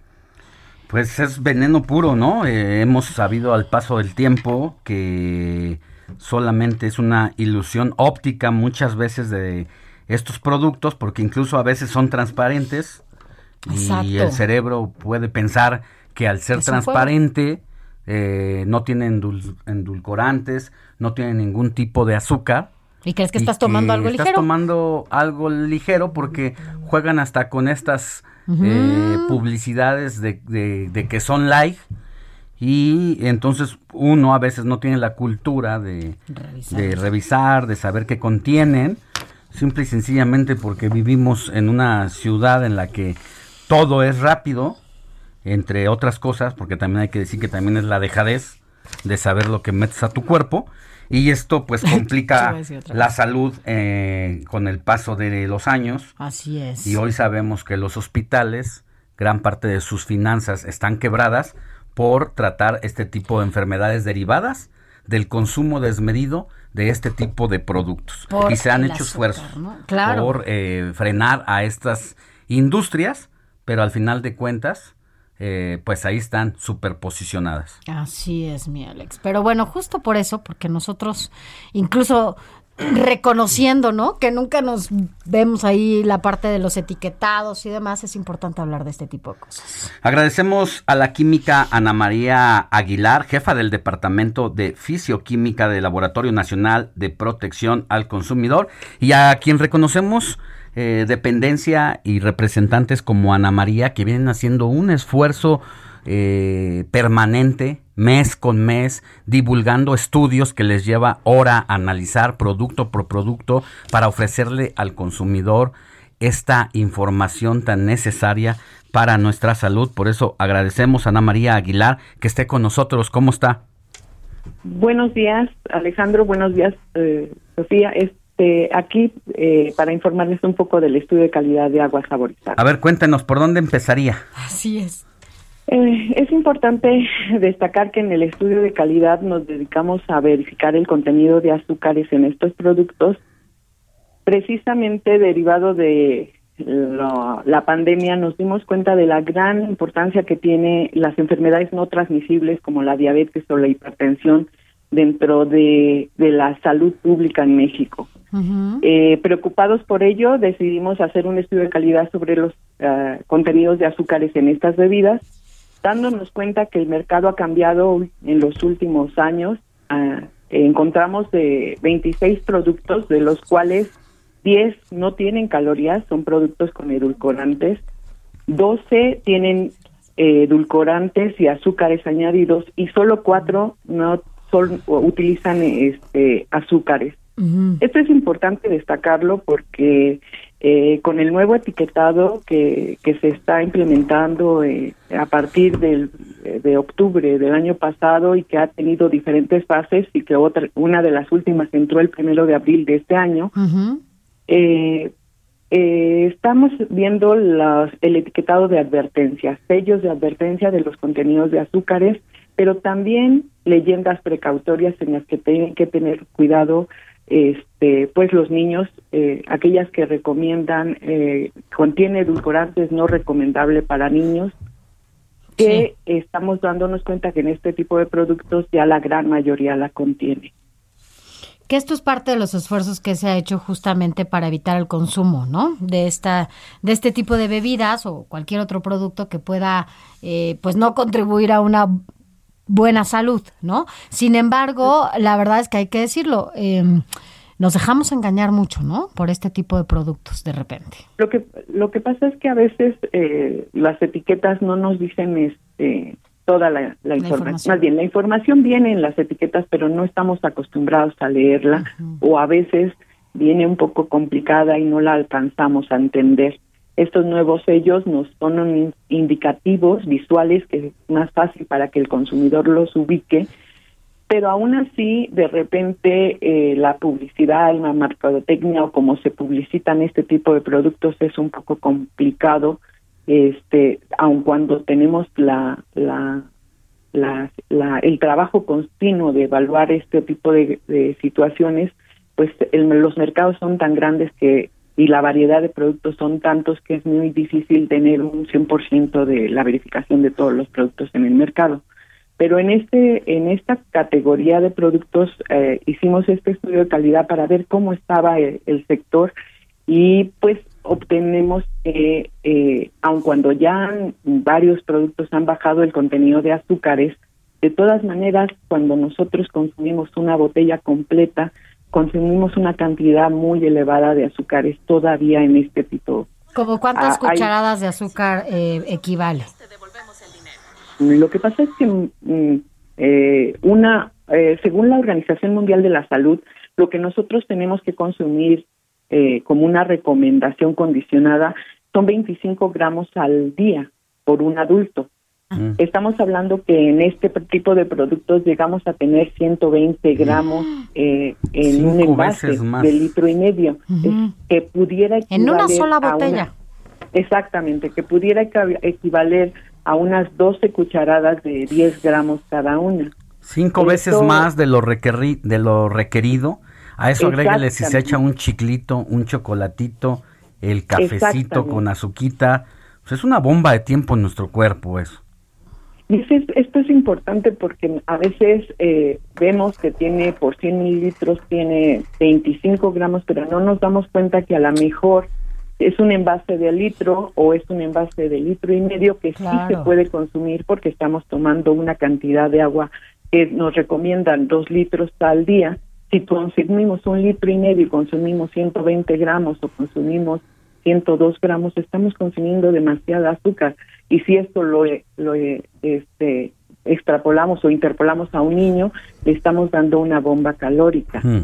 Que tenemos que considerar, o sea, hay que considerar los envases cuando nosotros consumimos este tipo de alimentos.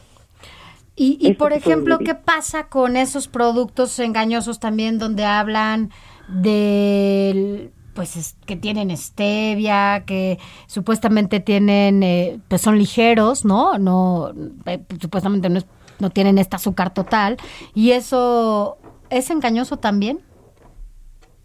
Sí, de hecho, eh, le, eh, encontramos que aunque hay leyendas que, que no son mentira, este, son un poco engañosas al decirnos contiene eh, sin azúcar añadida, pero con ese producto contiene, no contiene sacarosa, pero sí contiene fructosa y glucosa, que son azúcares. Mm. Además, añade 1% de jugo y lo llaman agüita de frutas. O sea, estamos diciendo que hay productos que tienen una manera de presentar la información que no es totalmente verídica. O sea, es verdad lo que dice, pero la forma en que lo dice pareciera que es otro tipo de producto. O sea, no tiene azúcar, pero tiene otros productos que igualmente te van a ocasionar otro tipo de enfermedades.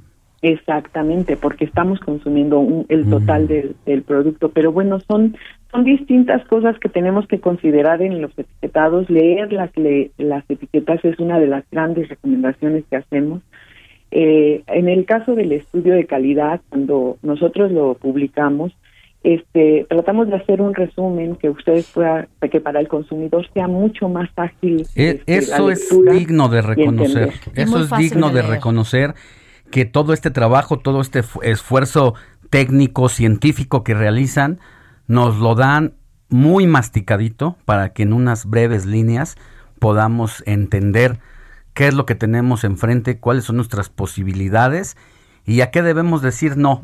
Este, esta cultura de alguna manera eh, que está haciendo la Profeco eh, se sostiene y qué bueno, qué bueno que estén haciendo el esfuerzo porque apenas están soltando un tema y ya están pensando en otro.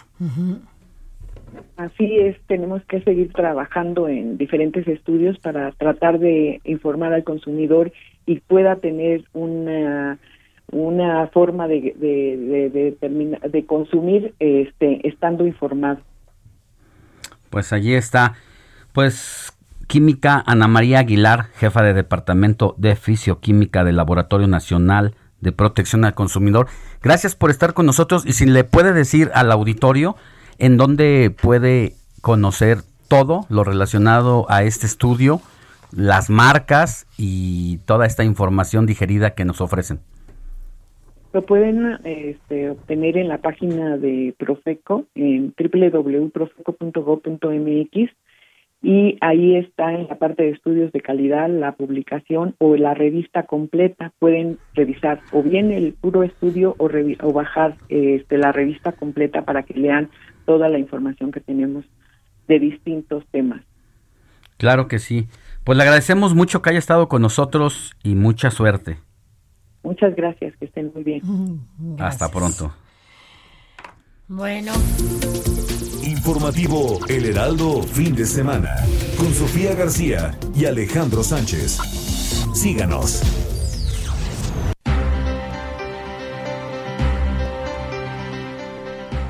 Vámonos a otros temas porque aquí en el Heraldo Media Group eh, se está llevando a cabo, seguramente usted ya lo ha escuchado, Ruta 2021, este proyecto en donde lo que... Eh, lo importante es que usted esté informado de todas las propuestas que cada uno y una de los candidatos que están allá afuera eh, tengan para usted y también cuáles las opciones que, que tienen y sobre todo qué están haciendo las instituciones electorales para que esta contienda para que usted esté seguro de que esta contienda no corre ningún riesgo. Así que bueno, pues por eso nos enlazamos con Amado Azueta que, bueno, Amado, entiendo que ya la papelería de esta contienda eh, se empezó a entregar desde el viernes en toda la República Mexicana, es decir, las actas de la jornada electoral, estas actas también de escrutinio y bueno, pues toda esta papelería, entiendo, también tiene todos los candados necesarios para evitar que haya un fraude. ¿Cómo estás? Buenos días. Hola, ¿qué tal Sofía? Buenos días, Alejandro, buenos días. Efectivamente, a partir de este viernes pasado, el Instituto Nacional Electoral pues dio el banderazo de salida a la distribución de 102 millones de boletas y papelería que se utilizará en los comicios del 6 de junio. Y bueno, son boletas especiales que están hechas para evitar cualquier fraude, cualquier mención de que hubo fraude.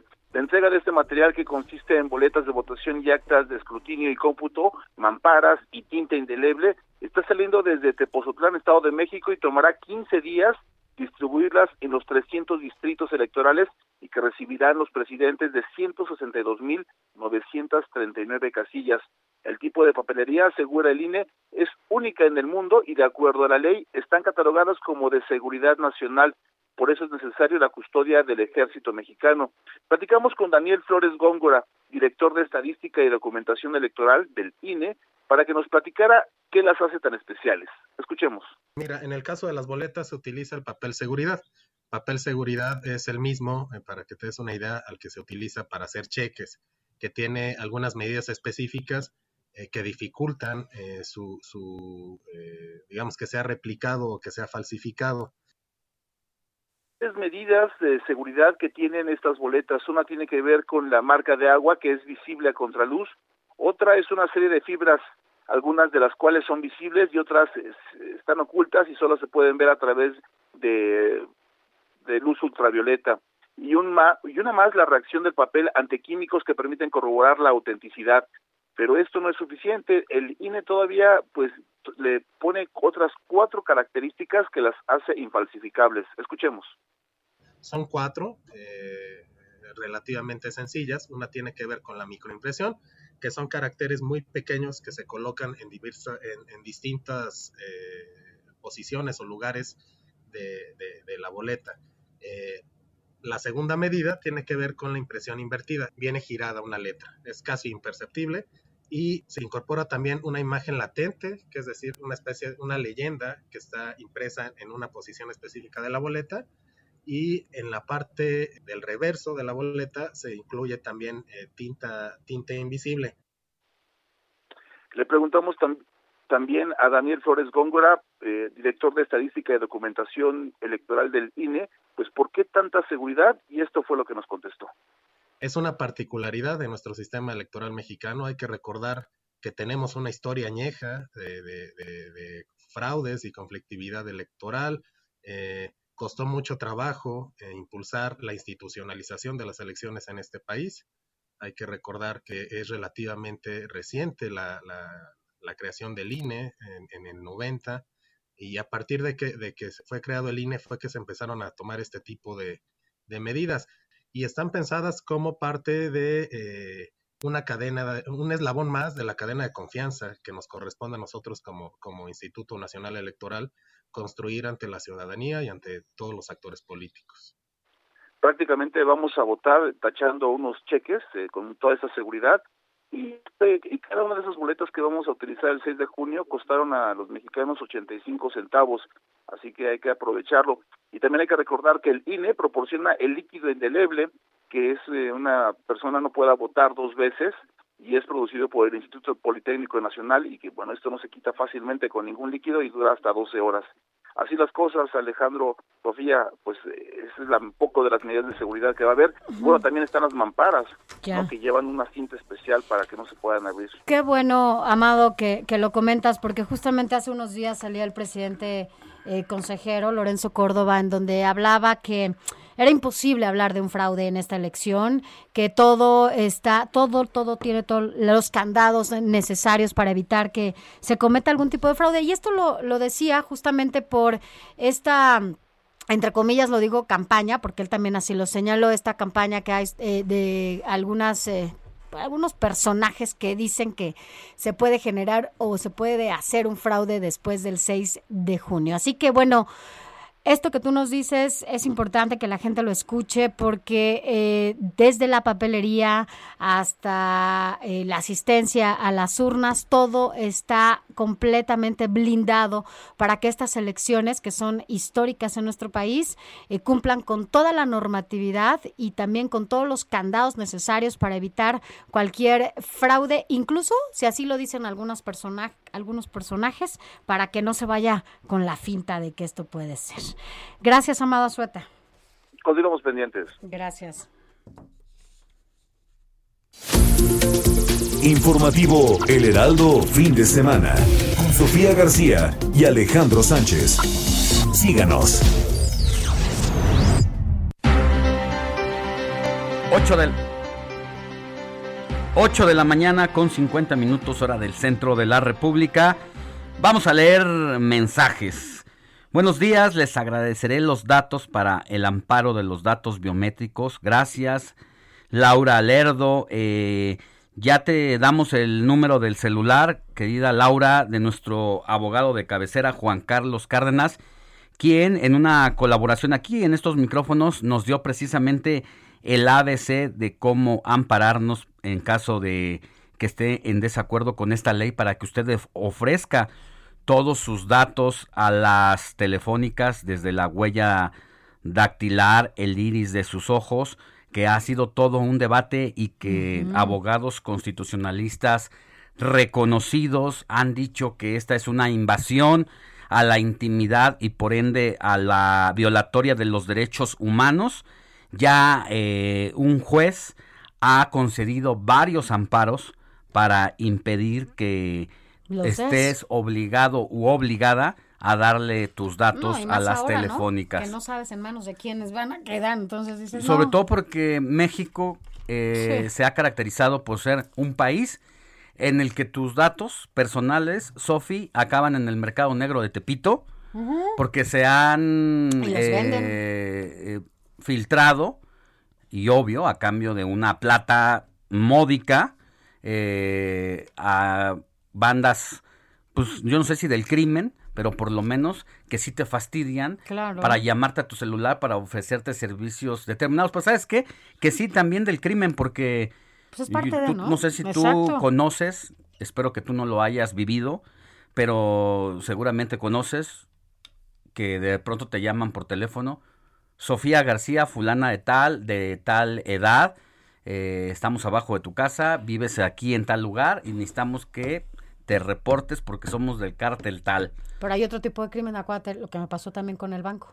Ah, ese es, eh, no, ese es otro tipo, ¿no? Las que te tienen tu tarjeta de crédito, tu tarjeta de el banco. Sí me pasó. Ahí sí te llaman, te llamaron y te dijeron somos del banco. Tal. Tal, y te dan todas las características.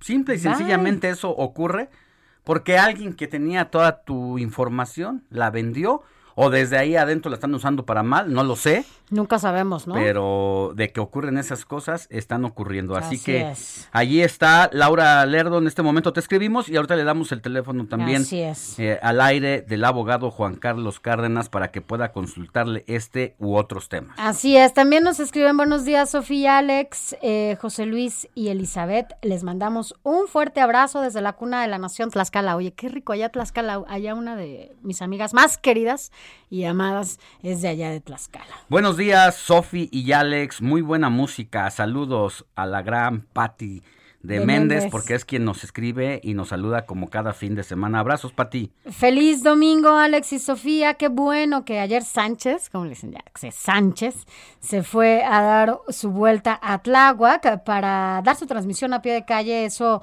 siempre da otra perspectiva y vuelve más humana la noticia. Así es. Soy Jesús Díaz de Azcapotzalco. Gracias, Jesús, por escucharnos. Gracias, Jesús. Sofi y Alex, buenos días. No me pierdo el informativo de fin de semana. Me gusta su trabajo. Felicitaciones. No sabemos quién nos ¿Quién es? Soy jubilada de lista, solicité un préstamo, los cuales ahora se rifan. Sin embargo, al preguntar a la línea ISTE, me dijeron que haga un depósito de dos mil pesos y no será necesario que entre a la rifa para obtener. ¿Qué les parece? Vamos a preguntar. Y, no- y ¿No, le vamos Silvia? a hablar, le vamos a hablar a la Sí. señora Silvia, gracias por leerme, gracias por escucharnos. Silvia, buen día. Vamos a una pausa y volvemos con más información. La noticia no descansa. Usted necesita estar bien informado también el fin de semana. Esto es Informativo El Heraldo Fin de Semana.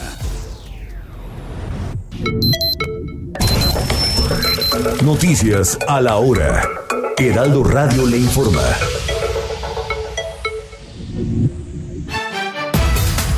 Muy buenos días, son las 9 de la mañana en punto. Diversas manifestaciones se esperan hoy domingo 9 de mayo en las calles de la Ciudad de México.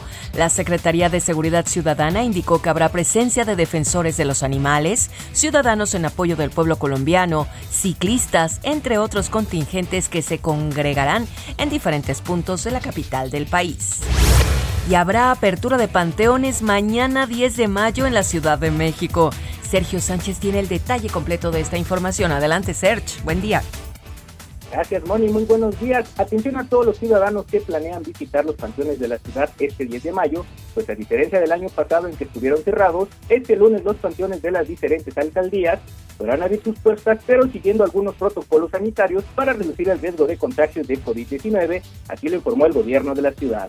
De este modo, los 120 panteones civiles públicos y privados de la capital podrán abrir sus puertas siempre y cuando cuenten con accesos controlados y filtros sanitarios con la toma de temperatura, mientras que los visitantes deberán portar de manera correcta su cubrebocas y respetar la sana distancia.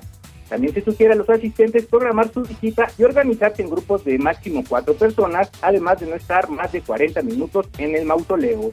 Si bien los panteones estarán abiertos en un horario habitual de 8.30 de la mañana a 6 de la tarde, la alcaldía Álvaro Obregón se implementará un programa especial para garantizar el aforo del 30%, por lo que se contará con cinco turnos de acceso en los siguientes horarios. El primer turno será de 8 y media de la mañana a 10 horas, el segundo de 10 y media a 12 del día, el tercero de 12 y media a 2 de la tarde, el cuarto turno de 2 y media de la tarde a 4 de la tarde y el último turno será de 4 y media de la tarde hasta el cierre a las 18 horas. Hasta aquí el reporte, Moni. Muy buenos días y feliz Día de las Madres. Muchas gracias. Reporte completo, Serge. Hasta luego. La Universidad Nacional Autónoma de México inició este fin de semana la aplicación del examen de ingreso a nivel licenciatura 2021 con medidas COVID-19 en 18 sedes de la Ciudad de México. Recordemos que los días 12 y 13 de mayo corresponderá el turno a los aspirantes con discapacidad. La UNAM precisó que al ingresar a cualquiera de los centros se les medirá la temperatura, recibirán gel antibacterial y se verificará que usen cubrebocas. En el mundo, a partir de esta semana, la Emirates Airlines transportará suministros médicos desde Dubái a nueve ciudades de la India, esto de forma gratuita, con lo que espera contribuir en la lucha contra el COVID-19 en aquel país. Recientemente la India había recibido ayuda internacional, pues los contagios han saturado los hospitales, agotados los medicamentos y tanques de oxígeno, así como otros suministros. Advierten las autoridades sanitarias en Estados Unidos del riesgo de contraer COVID-19 en interiores pese a mantener la distancia social de seguridad recomendada de metro y medio. Los Centros para el Control y la Prevención de Enfermedades detallan que este tipo de contagio sucede cuando una persona infectada exhala el virus en un interior durante un tiempo prolongado de al menos 15 minutos. Me estoy acobardando y lo anotado. Eso no es muy bueno para mí. Pepe Aguilar y su familia retomarán la gira Jaripeo sin Fronteras con 15 nuevas fechas en Estados Unidos, comenzando en septiembre. El cantante dijo que él y todo su equipo necesitan volver a trabajar para ganarse la vida, además de que extrañan actuar frente a un público en vivo. Más de 150 personas y varios animales participarán en esta gira de los Aguilar. Dice que él y su familia ya están vacunados contra COVID y exhorta a sus fans a inocularse también. Por mujeres como tú, amor, hay hombres como yo. 9 de la mañana, 4 minutos. Realización, Alex Muñoz. Voz, Mónica Reyes. Mordiendo el corazón. Esto fue Noticias a la Hora. Siga enterado. Informativo El Heraldo, fin de semana, con Sofía García y Alejandro Sánchez. Síganos.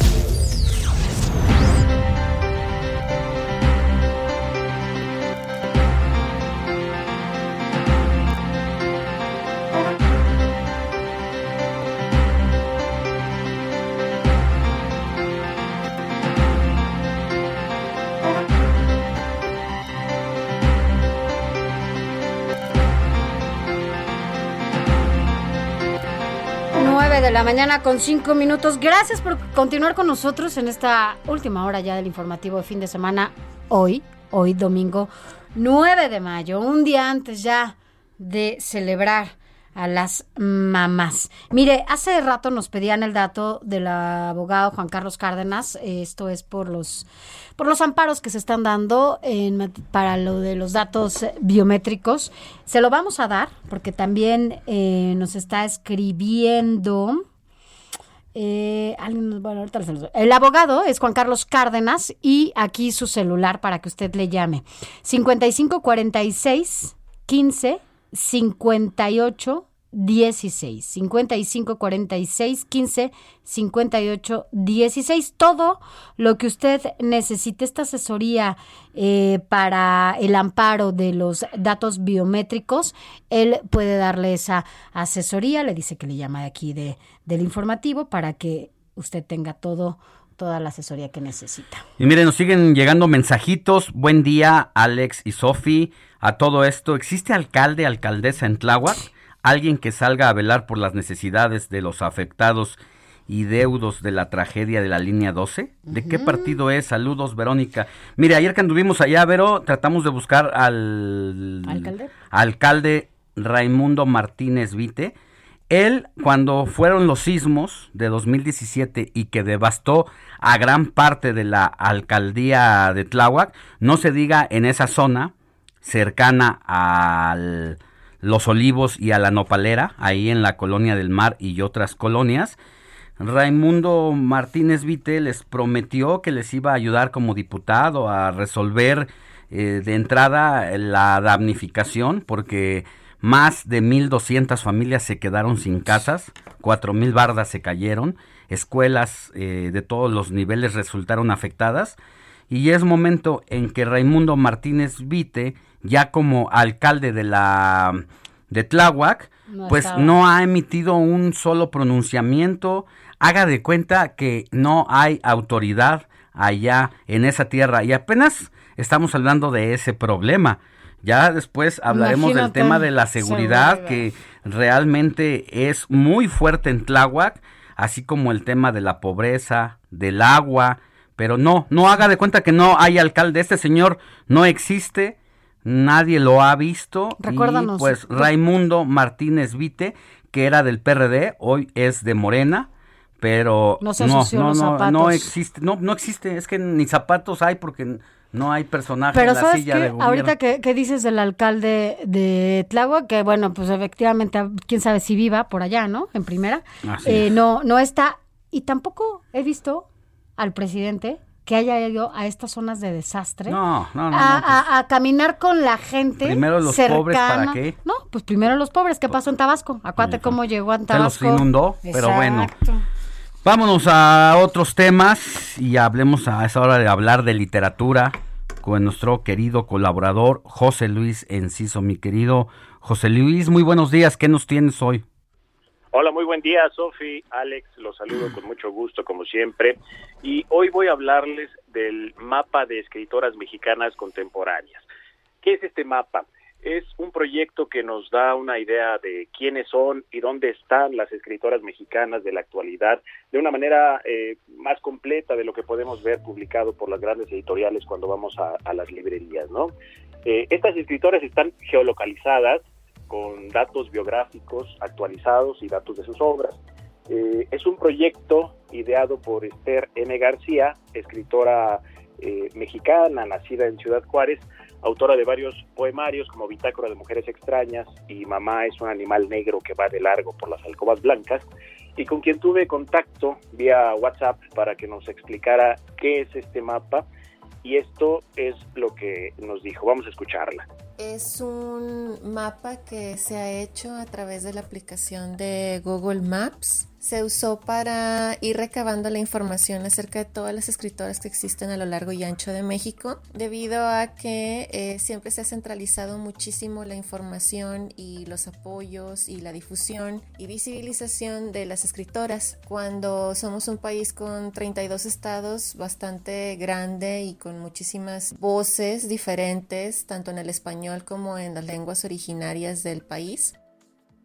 Aunque este proyecto se inició en 2020, eh, Esther comenta que tiene sus antecedentes en 2015 en polémicas desatadas en las redes sociales, sobre todo, acerca de la invisibilización de escritoras en el medio literario mexicano, en el que, como en otros ámbitos, impera pues el machismo, así como en debates de denuncia como el Me Too Escritores, y particularmente en una polémica en la que una organización de fomento a la lectura convocó a talleres en los que solo participaban hombres como coordinadores y al ser cuestionados los, los organizadores al respecto dijeron que habían invitado a tres escritoras que estaban al nivel pero que por asuntos de sus agendas no habían podido participar.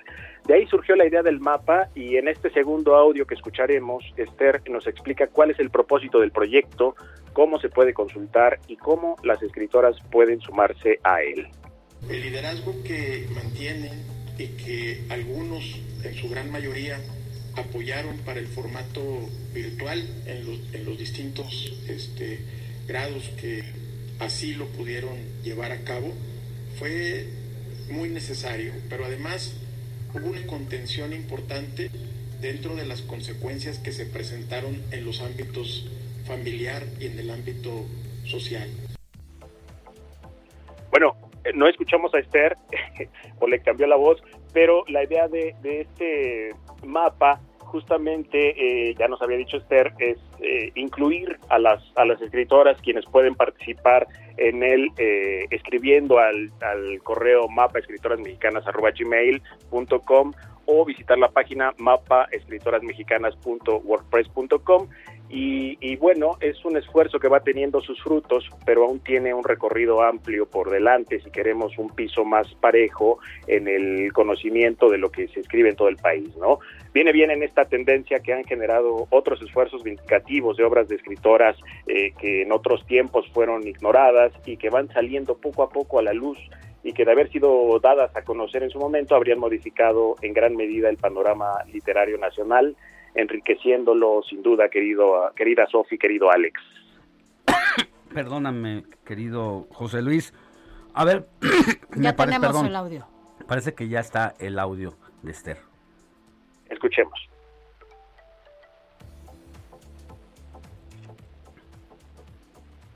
Ahí viene, ahí viene el audio. No. No, no está, pero bueno, nos estás comentando justamente Sí, básicamente lo que, lo que dijo. Nos, nos comenta en ese audio es cómo eh, están geolocalizadas estas escritoras y cómo eh, pueden participar y sumarse. No tiene obviamente ningún costo la, participación y sobre todo viene a enriquecer desde mi punto de vista eh, esta, este afán que nuestra sociedad llamada del conocimiento y basada en datos, pues es, es, fundamental tener el conocimiento de lo que estamos produciendo en las distintas áreas del país, no solo en el centro, y no solo por género, ¿no? sino también abrirlo a eh, esta deuda histórica que tenemos con las escritoras mexicanas.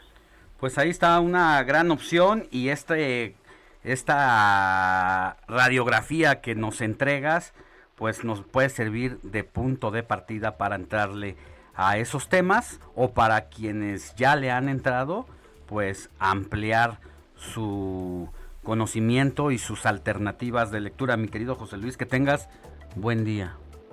Que tengan muy buen domingo. Un saludo a todos. Hasta pronto. Gracias. Formativo El Heraldo, fin de semana, con Sofía García y Alejandro Sánchez. Síganos.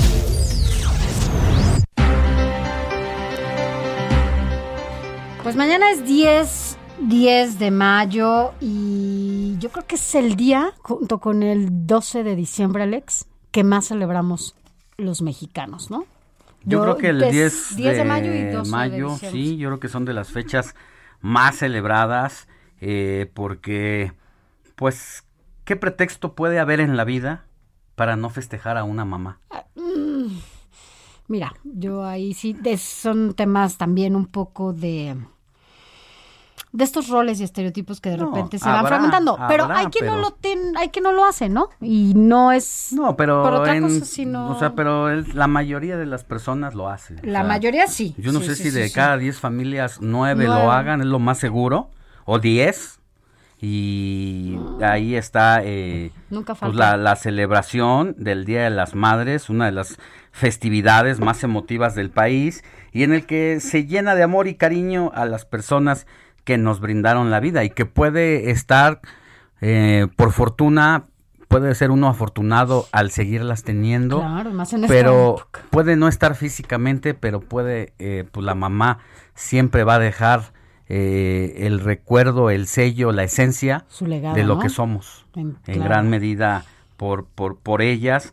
La verdad es que quiero mandar un saludo y un abrazo muy grande decirle que la quiero mucho, no solamente lo hago el día de las mamis, ella lo sabe, para Carmen, mi madre hermosa que me escucha allá en Tláhuac. Todos los días, ¿no? Un abrazo para Carmen hasta allá, hasta, hasta Tláhuac. Claro, yo también soy muy afortunada de, de tenerla y sin duda em, se convierten en esa pues en ese pilar, ¿no? Ya cada quien vamos definiendo muchas cosas en nuestras vidas, pero sí son ese pilar y esa, eh, esas bases para tu construcción en muchos sentidos. Así que bueno, yo también le mando besos a que la amo. Hoy por hoy es mi red más, más importante Un abrazo de apoyo. La amo a Magdalena, a Rosy, así me, a Rosy, a Carla, a todas las mamás que están en casa, en familia y que bueno, pues somos afortunadas. Este es mi primer año, es mi primer año, ya, ya, ya les contaré cómo me va. Es, es, es una nueva etapa, pero bueno. Oye, que ¿y sabes cómo, cómo se dice mamá en distintas lenguas cuéntame. de México? A ver, cuéntame. Mira, eh, en náhuatl es Nantzin en mixteco, nana, en zapoteco, shna, en miche, dinos, dinos tú. Taj, en triqui, ma. Bueno, todo el mundo les decimos ma, ¿no? A nuestras mamás. Y además, ¿cuántas veces les decimos de niños mamá? Pobre, las que nos están escuchando, bueno, ya las entiendo ahora. Después en totonaca, sillo. Y en maya, na. Así que, ah, y, hay muchos, hay, quien le dice. En Chilango es la jefita. La jefita, la jefita, no, no, no. Oye, pero además, ¿cómo olvidar esos festivales en la, en la primaria en donde las canciones, ¿te acuerdas de esta canción que además era clásica? Que cantaba. Denise de Calaf eh, cantaba esta no, ¿sí? ¿sí? señora, señora. ¿A ti qué me has eh, dado la sí, todo el mundo la cantamos. O la de Timbiriche, ¿no? Ah, claro, la de mamá, ya sabes. ¿no? Yo quiero decirte algo. Y ya te amo. Me pienso robar tus años. Tus años, es así. Yo lloraba cuando se la cantaba. En primaria, porque sí se la cantaba. Este, ¿cuáles otras? A ver, eh, Alex, pon, ponnos unas. Bueno, también un abrazo. Ah, un abrazo doble para la señora María Isabel Hernández. Abrazo anticipado porque es Día de las Madres y su hijo, no sé si, si se acuerde de él, Roberto Carlos. Claro que se acuerda de él, vive con ella, su mami.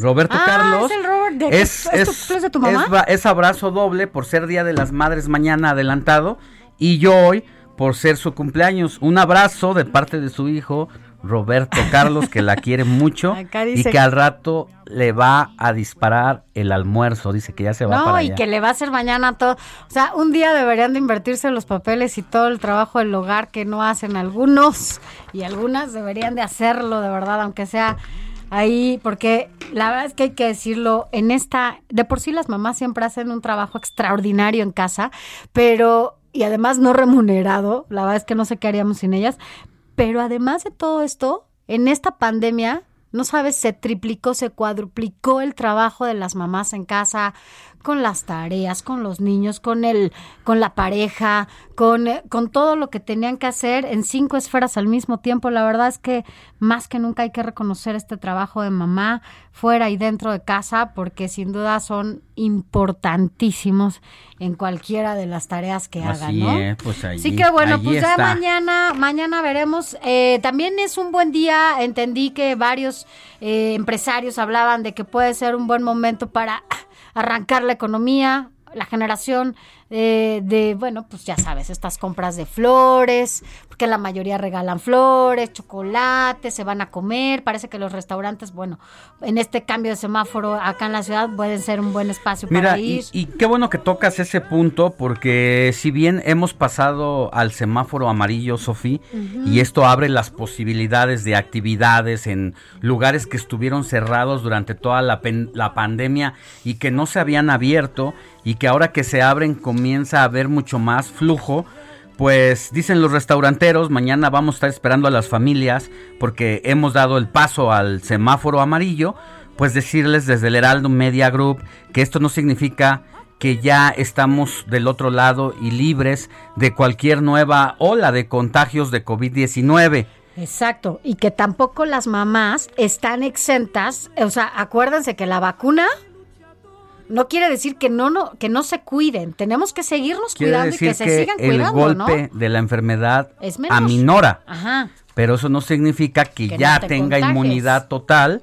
Y por lo tanto, le seguimos invitando desde el Heraldo Media Group a que use el cubrebocas, a que tome la sana distancia, a que trate de evitar estar en multitudes donde hay muchísimas personas, a que se sanitice y se lave las manos, ya sabe, cada que pueda, si se las lava 30, 40 veces al día, no se le van a desgastar las huellas digitales. De todos modos, las telefónicas ya la tienen. Quiero decirte algo, ahora, sí, quiero decirte algo que ahora que la verdad es que fui a hacer esta reimpresión de mi credencial de lector porque la había perdido, entonces bueno, ya acudí al instituto, por cierto, rapidísimo el trámite, muy bien en la, en la sucursal que, que me tocó, casi no había gente en este trámite, te juro que para poner, ves que pones tus huellitas, ¿no? Porque obviamente pones tus huellitas ahí para la credencial de lector.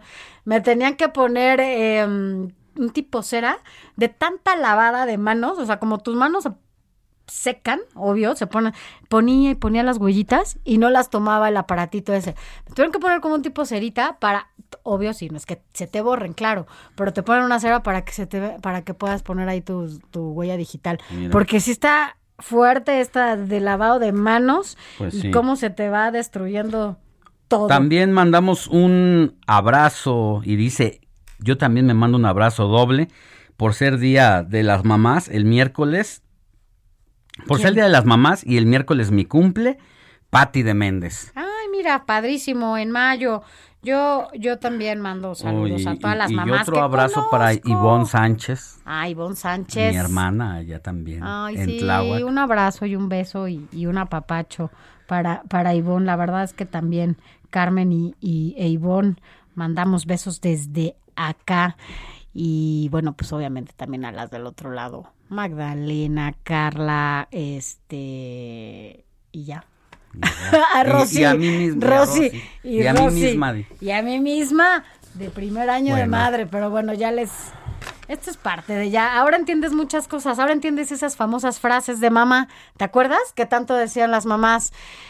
Ay, uno las repite. ¿En qué momento uno le cambia el chip y empieza a decir absolutamente lo mismo? Ya entiendo tantas cosas. Pues ya casi nos vamos a una pausa para volver al último bloque del informativo de fin de semana de domingo 9 de mayo. Agustín Pineda, subprocurador de Telecomunicaciones de la Profeco, nos va a hablar sobre las redes sociales y los niños. ¿Por qué no subir fotografías a redes de tus hijos, sobrinos y cualquier menor de edad? Esa es una premisa que deberíamos de tener en el seno familiar y que casi siempre ocurre al revés.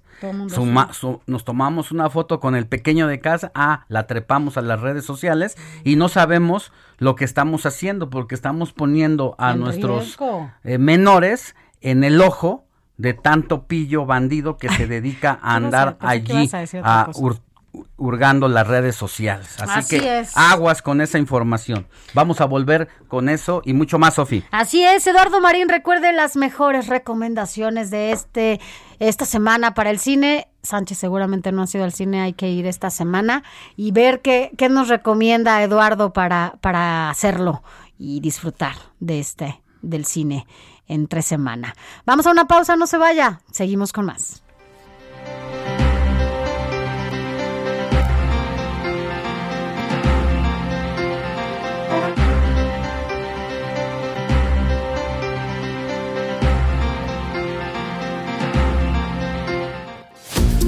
La noticia no descansa. Usted necesita estar bien informado también el fin de semana. Esto es Informativo El Heraldo Fin de Semana. Informativo Heraldo Fin de Semana. Regresamos.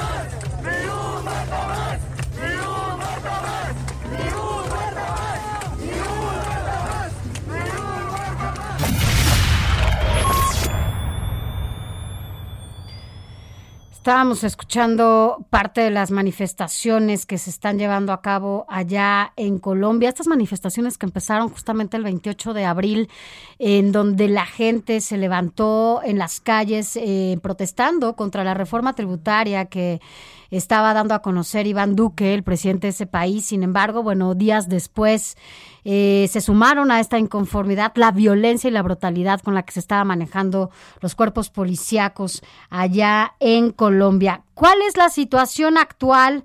Eh, ¿Qué está pasando? ¿Cómo se está viviendo esta situación allá en Colombia? ¿Qué pasa con la policía? Agradecemos que esté con nosotros a Liliana Páez Pérez, quien es ciudadana de Colombia. Bueno, ya está en Bogotá. ¿Cómo estás, Liliana? Buenos días. Buenos días, ¿cómo estás? Bien, gracias. Cuéntanos cómo sigue esta situación allá en Colombia, en donde, bueno, pues ahora esta suma de protestas entre la reforma tributaria, la brutalidad de los policías, pues también se suma esta petición en donde quieren que se vaya el presidente de ese país. Eh, bueno, ha sido unos días muy duros porque no solo es la reforma tributaria, sino también toda la gestión que ha hecho Duque en su en su gobierno, no solamente la es, la reforma también a la salud, donde nos perjudica mucho por los colombianos, es la reforma laboral, es la reforma pensional. Entonces, eh, realmente ya nosotros no aguantamos más, no aguantamos más impuestos, no aguantamos más más abusos del gobierno y por protestar el gobierno dice no hay que disipar ya las marchas y no se puede. Entonces entra la policía y empieza a abusar.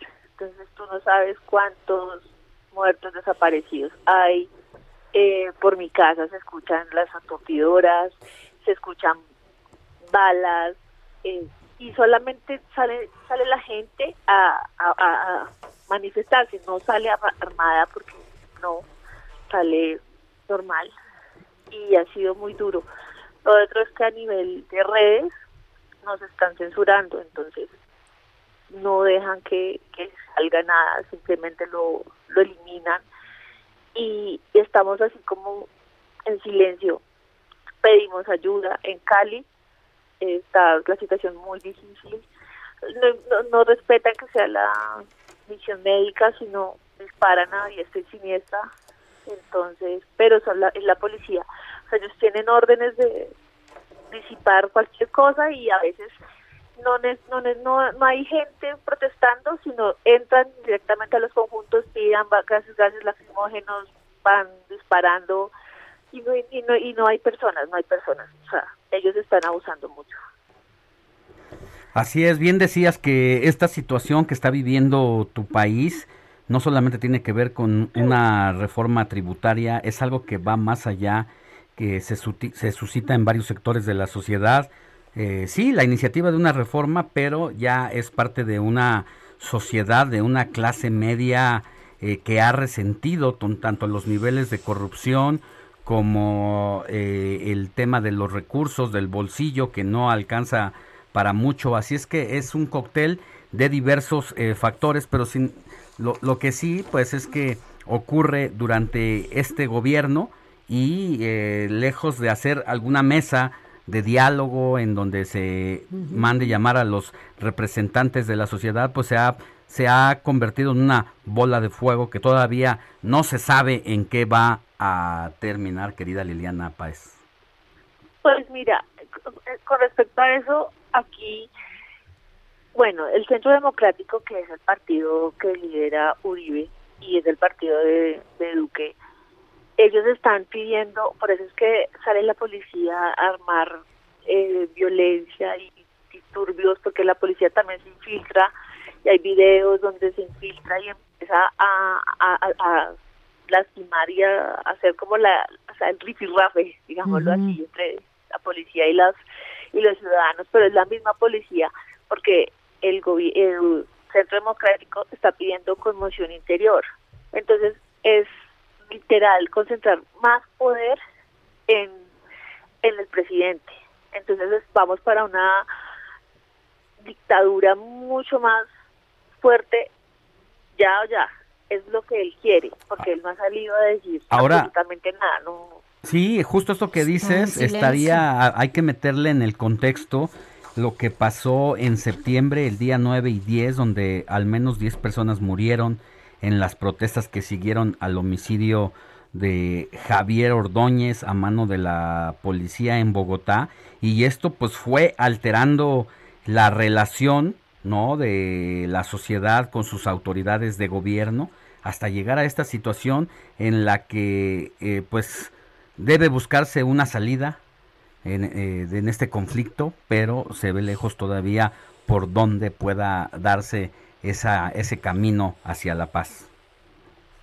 Pues la verdad sí se ve difícil y porque ellos están pidiendo conmoción interior. Si nos llegan, si Duque llega a decretar eso, nosotros, esto va a ser una guerra terrible, porque de hecho ya Colombia no quiere a la policía porque abusa mucho, hay mujeres violadas, hay desaparecidos, hay muertos, hay muchas cosas han pasado. Estaba, recuerdo una manifestación que estaban unos señores de edad eh, haciendo una cadena de oración. Ellos estaban orando, personas de edad. Y llega la policía a dar sus gases, a tirar sus balas y mataron al hijo de la señora al lado de la señora. Entonces, sí, la brutalidad con la que se ha manejado la policía, obviamente por indicaciones, ¿no? De, de las autoridades, bueno, no, no, refleja más que este autoritarismo y esta dictadura por la que están pasando en ese en ese país, ¿no? Sí, estamos de verdad que estamos pidiendo ayuda internacional porque no sabemos dónde va a parar esto. El presidente no, no quiere ceder, él quiere seguir, pero en no sé, él, últimamente ha puesto en la Procuraduría, en, en, la Fiscalía, a gente que es amiga de él. Entonces, no no hay quien lo dice, no hay quien le tenga control sobre eso, lo que él hace. Entonces, esto sí se ve bien difícil, la situación. Bueno, Liliana, pues nosotros estaremos desde acá, un abrazo solidario y bueno, pues desde, desde acá estaremos pues pendientes de lo que ocurra allá en Colombia y cualquier cosa, bueno, pues te vamos a, a, buscar para que nos cuentes cómo está allá la situación. Gracias Liliana Páez, ciudadana allá en Bogotá, Colombia. Buenos días. Informativo El Heraldo Fin de Semana con Sofía García y Alejandro Sánchez. Síganos.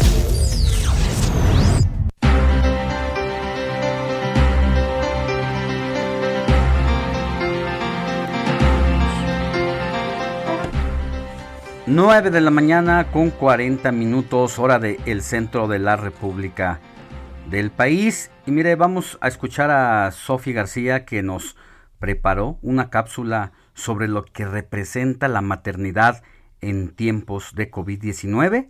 Escuche los datos y cuidados que se necesitan. Este 10 de mayo se celebrará el Día de las Madres en tiempos de COVID-19. Si estás embarazada, tienes un bebé o deseas convertirte en madre próximamente, aquí te explicamos todos los cuidados e información relacionada al coronavirus que debes saber. De acuerdo con la investigación publicada en The Lancet Global Health, los índices de muerte materna, fetales, embarazos ectópicos y depresión materna aumentaron significativamente entre el 1 de enero del 2020 y el 8 de enero de este año.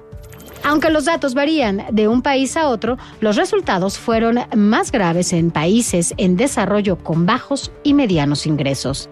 Sin embargo, gracias a las investigaciones, actualmente se conocen mejor los riesgos de las embarazadas y los recién nacidos frente al COVID-19. En general, el riesgo para las mujeres embarazadas que traen COVID-19 es bajo.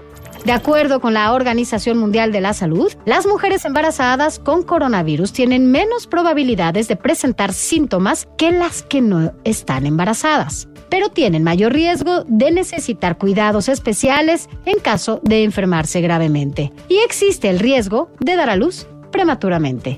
Los síntomas más frecuentes entre las mujeres embarazadas son similares al resto de la población. Tos, dificultad para respirar, fiebre, diarrea, dolor de cuerpo y garganta.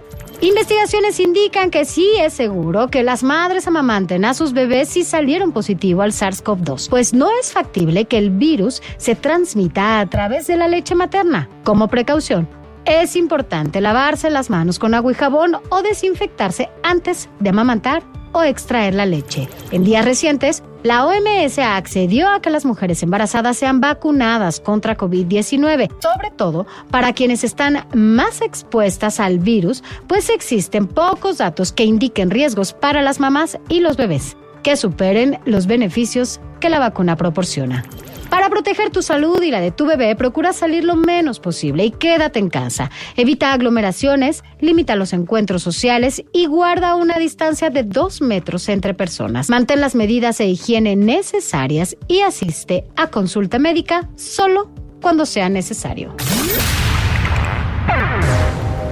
Eduardo Marín y el séptimo arte.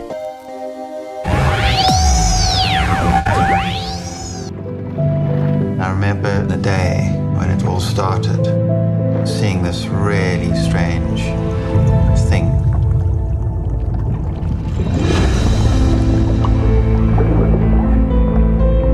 A lot of people say an octopus is like an alien.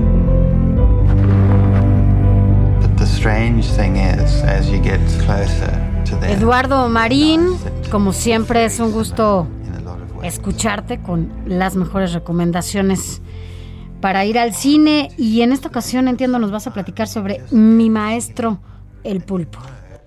Así es, Sofía, muy buenos días, buenos días, Alex, encantado de estar con ustedes nuevamente. Efectivamente, lo que estábamos oyendo es de la película documental de Netflix, Mi Maestro el Pulpo, que fue nada menos que la ganadora del Oscar, lo que me dio muchísimo gusto, a Mejor Documental. ¿De bueno, qué? Ah. Mira, sí, aprovecho realmente para recomendar la película ampliamente. En verdad no dejen de verla. Mira, es una película imperdible, memorable. No conozco a nadie que la haya visto que no haya quedado encantado. Es una película fascinante, narra la relación que se establece entre un hombre que eh, bucea diario sin oxígeno en un auténtico bosque marino, que es una verdadera belleza, y un pulpo, la relación entre el hombre y el pulpo. Y bueno, primero la fotografía es excepcional, admirable, nos quedamos realmente con la boca abierta, pero además es una historia profundamente emotiva que nos seduce, es magnética, es atrayente de principio a fin, es un canto también eh, eh, cálido, entrañable, emotivo a las maravillas de la naturaleza, a la relación del ser humano con los otros seres vivos que habitan el planeta, y eso nos induce a una reflexión, mueve nuestras fibras sensibles. Háganme caso, no se van a arrepentir. Mi maestro el pulpo en Netflix, eh, que además nos recuerda el gran valor del género do- documental para dar testimonio de hechos, de situaciones, como un medio de denuncia social, política. Ojalá, por ejemplo, que el cine mexicano o algunas plataformas de streaming nos pudieran ofrecer, eh, Sophie y Alex, un, un documental que muestre, por ejemplo, como reportaje lo que ocurrió ahora en la tragedia del metro de la Ciudad de México y revele las complicidades, las negligencias, los errores que dieron eh, eh, lugar a este eh, trágico suceso. El documental tiene ese gran valor y aquí en Mi Maestro el Pulpo es uno de los mejores documentales de la historia. Realmente es fascinante, así que no dejen de verlo. Lleva ya mucho tiempo en Netflix, pero sí quería enfatizar esta recomendación porque realmente es toda una experiencia. Háganme caso y me lo van a agradecer. Siempre te hacemos caso.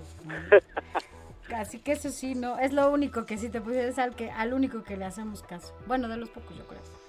Ahora, eh, mi querido Eduardo, el hecho de que sea un documental para quienes no les fascina este tipo de obras, pues yo creo que aquí tienen eh, el gancho perfecto para enamorarse de los documentales.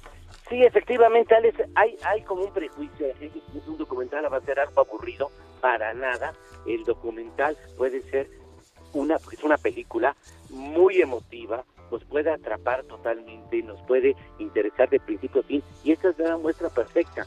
El documental ha vivido una época eh, realmente cumbre dorada en los últimos años. Ahora están accesibles muchos documentales a través de las plataformas de streaming. Y este es un ejemplo perfecto de una documental que no solamente no es no es aburrido y es fascinante, realmente eh, fascinante esa es la palabra.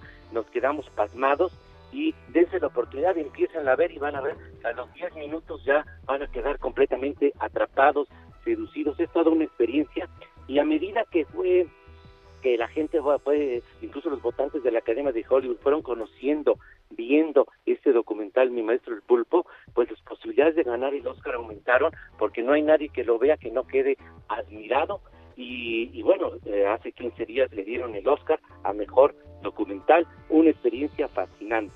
Y bueno, para eh, para terminar, eh, pues eh, el, la recomendación para que vayan al cine, otra vez más mi exhorto, que vayan al cine, regresen al cine, eh, las personas que aún no lo han hecho, están en cartelera La Ingresa al Padre, por la que Anthony Hopkins ganó el Oscar, la brillante, muy humana Nomadland, que, que fue la ganadora del Oscar a Mejor Película, La Cálida Minari, que es una historia de relaciones familiares y de lucha para enfrentar adversidades. Hay grandes opciones para regresar al cine. Anímense ahora que los cines ya aumentaron su capacidad con los semáforos amarillos. Ahora, ¿cuánto es el eh, cuánto es la capacidad que se 40%, 40%, pero eso sí, manteniendo todas las medidas, la sana distancia y el uso obligatorio de cubrebocas. Perfecto, pues así sí. Muchas gracias, querido Eduardo Marín, siempre es un gusto escucharte. Muchas gracias, hasta luego, muy buenos días. Que Buen tengas día. buen día. Deportes con Adrián Caloca.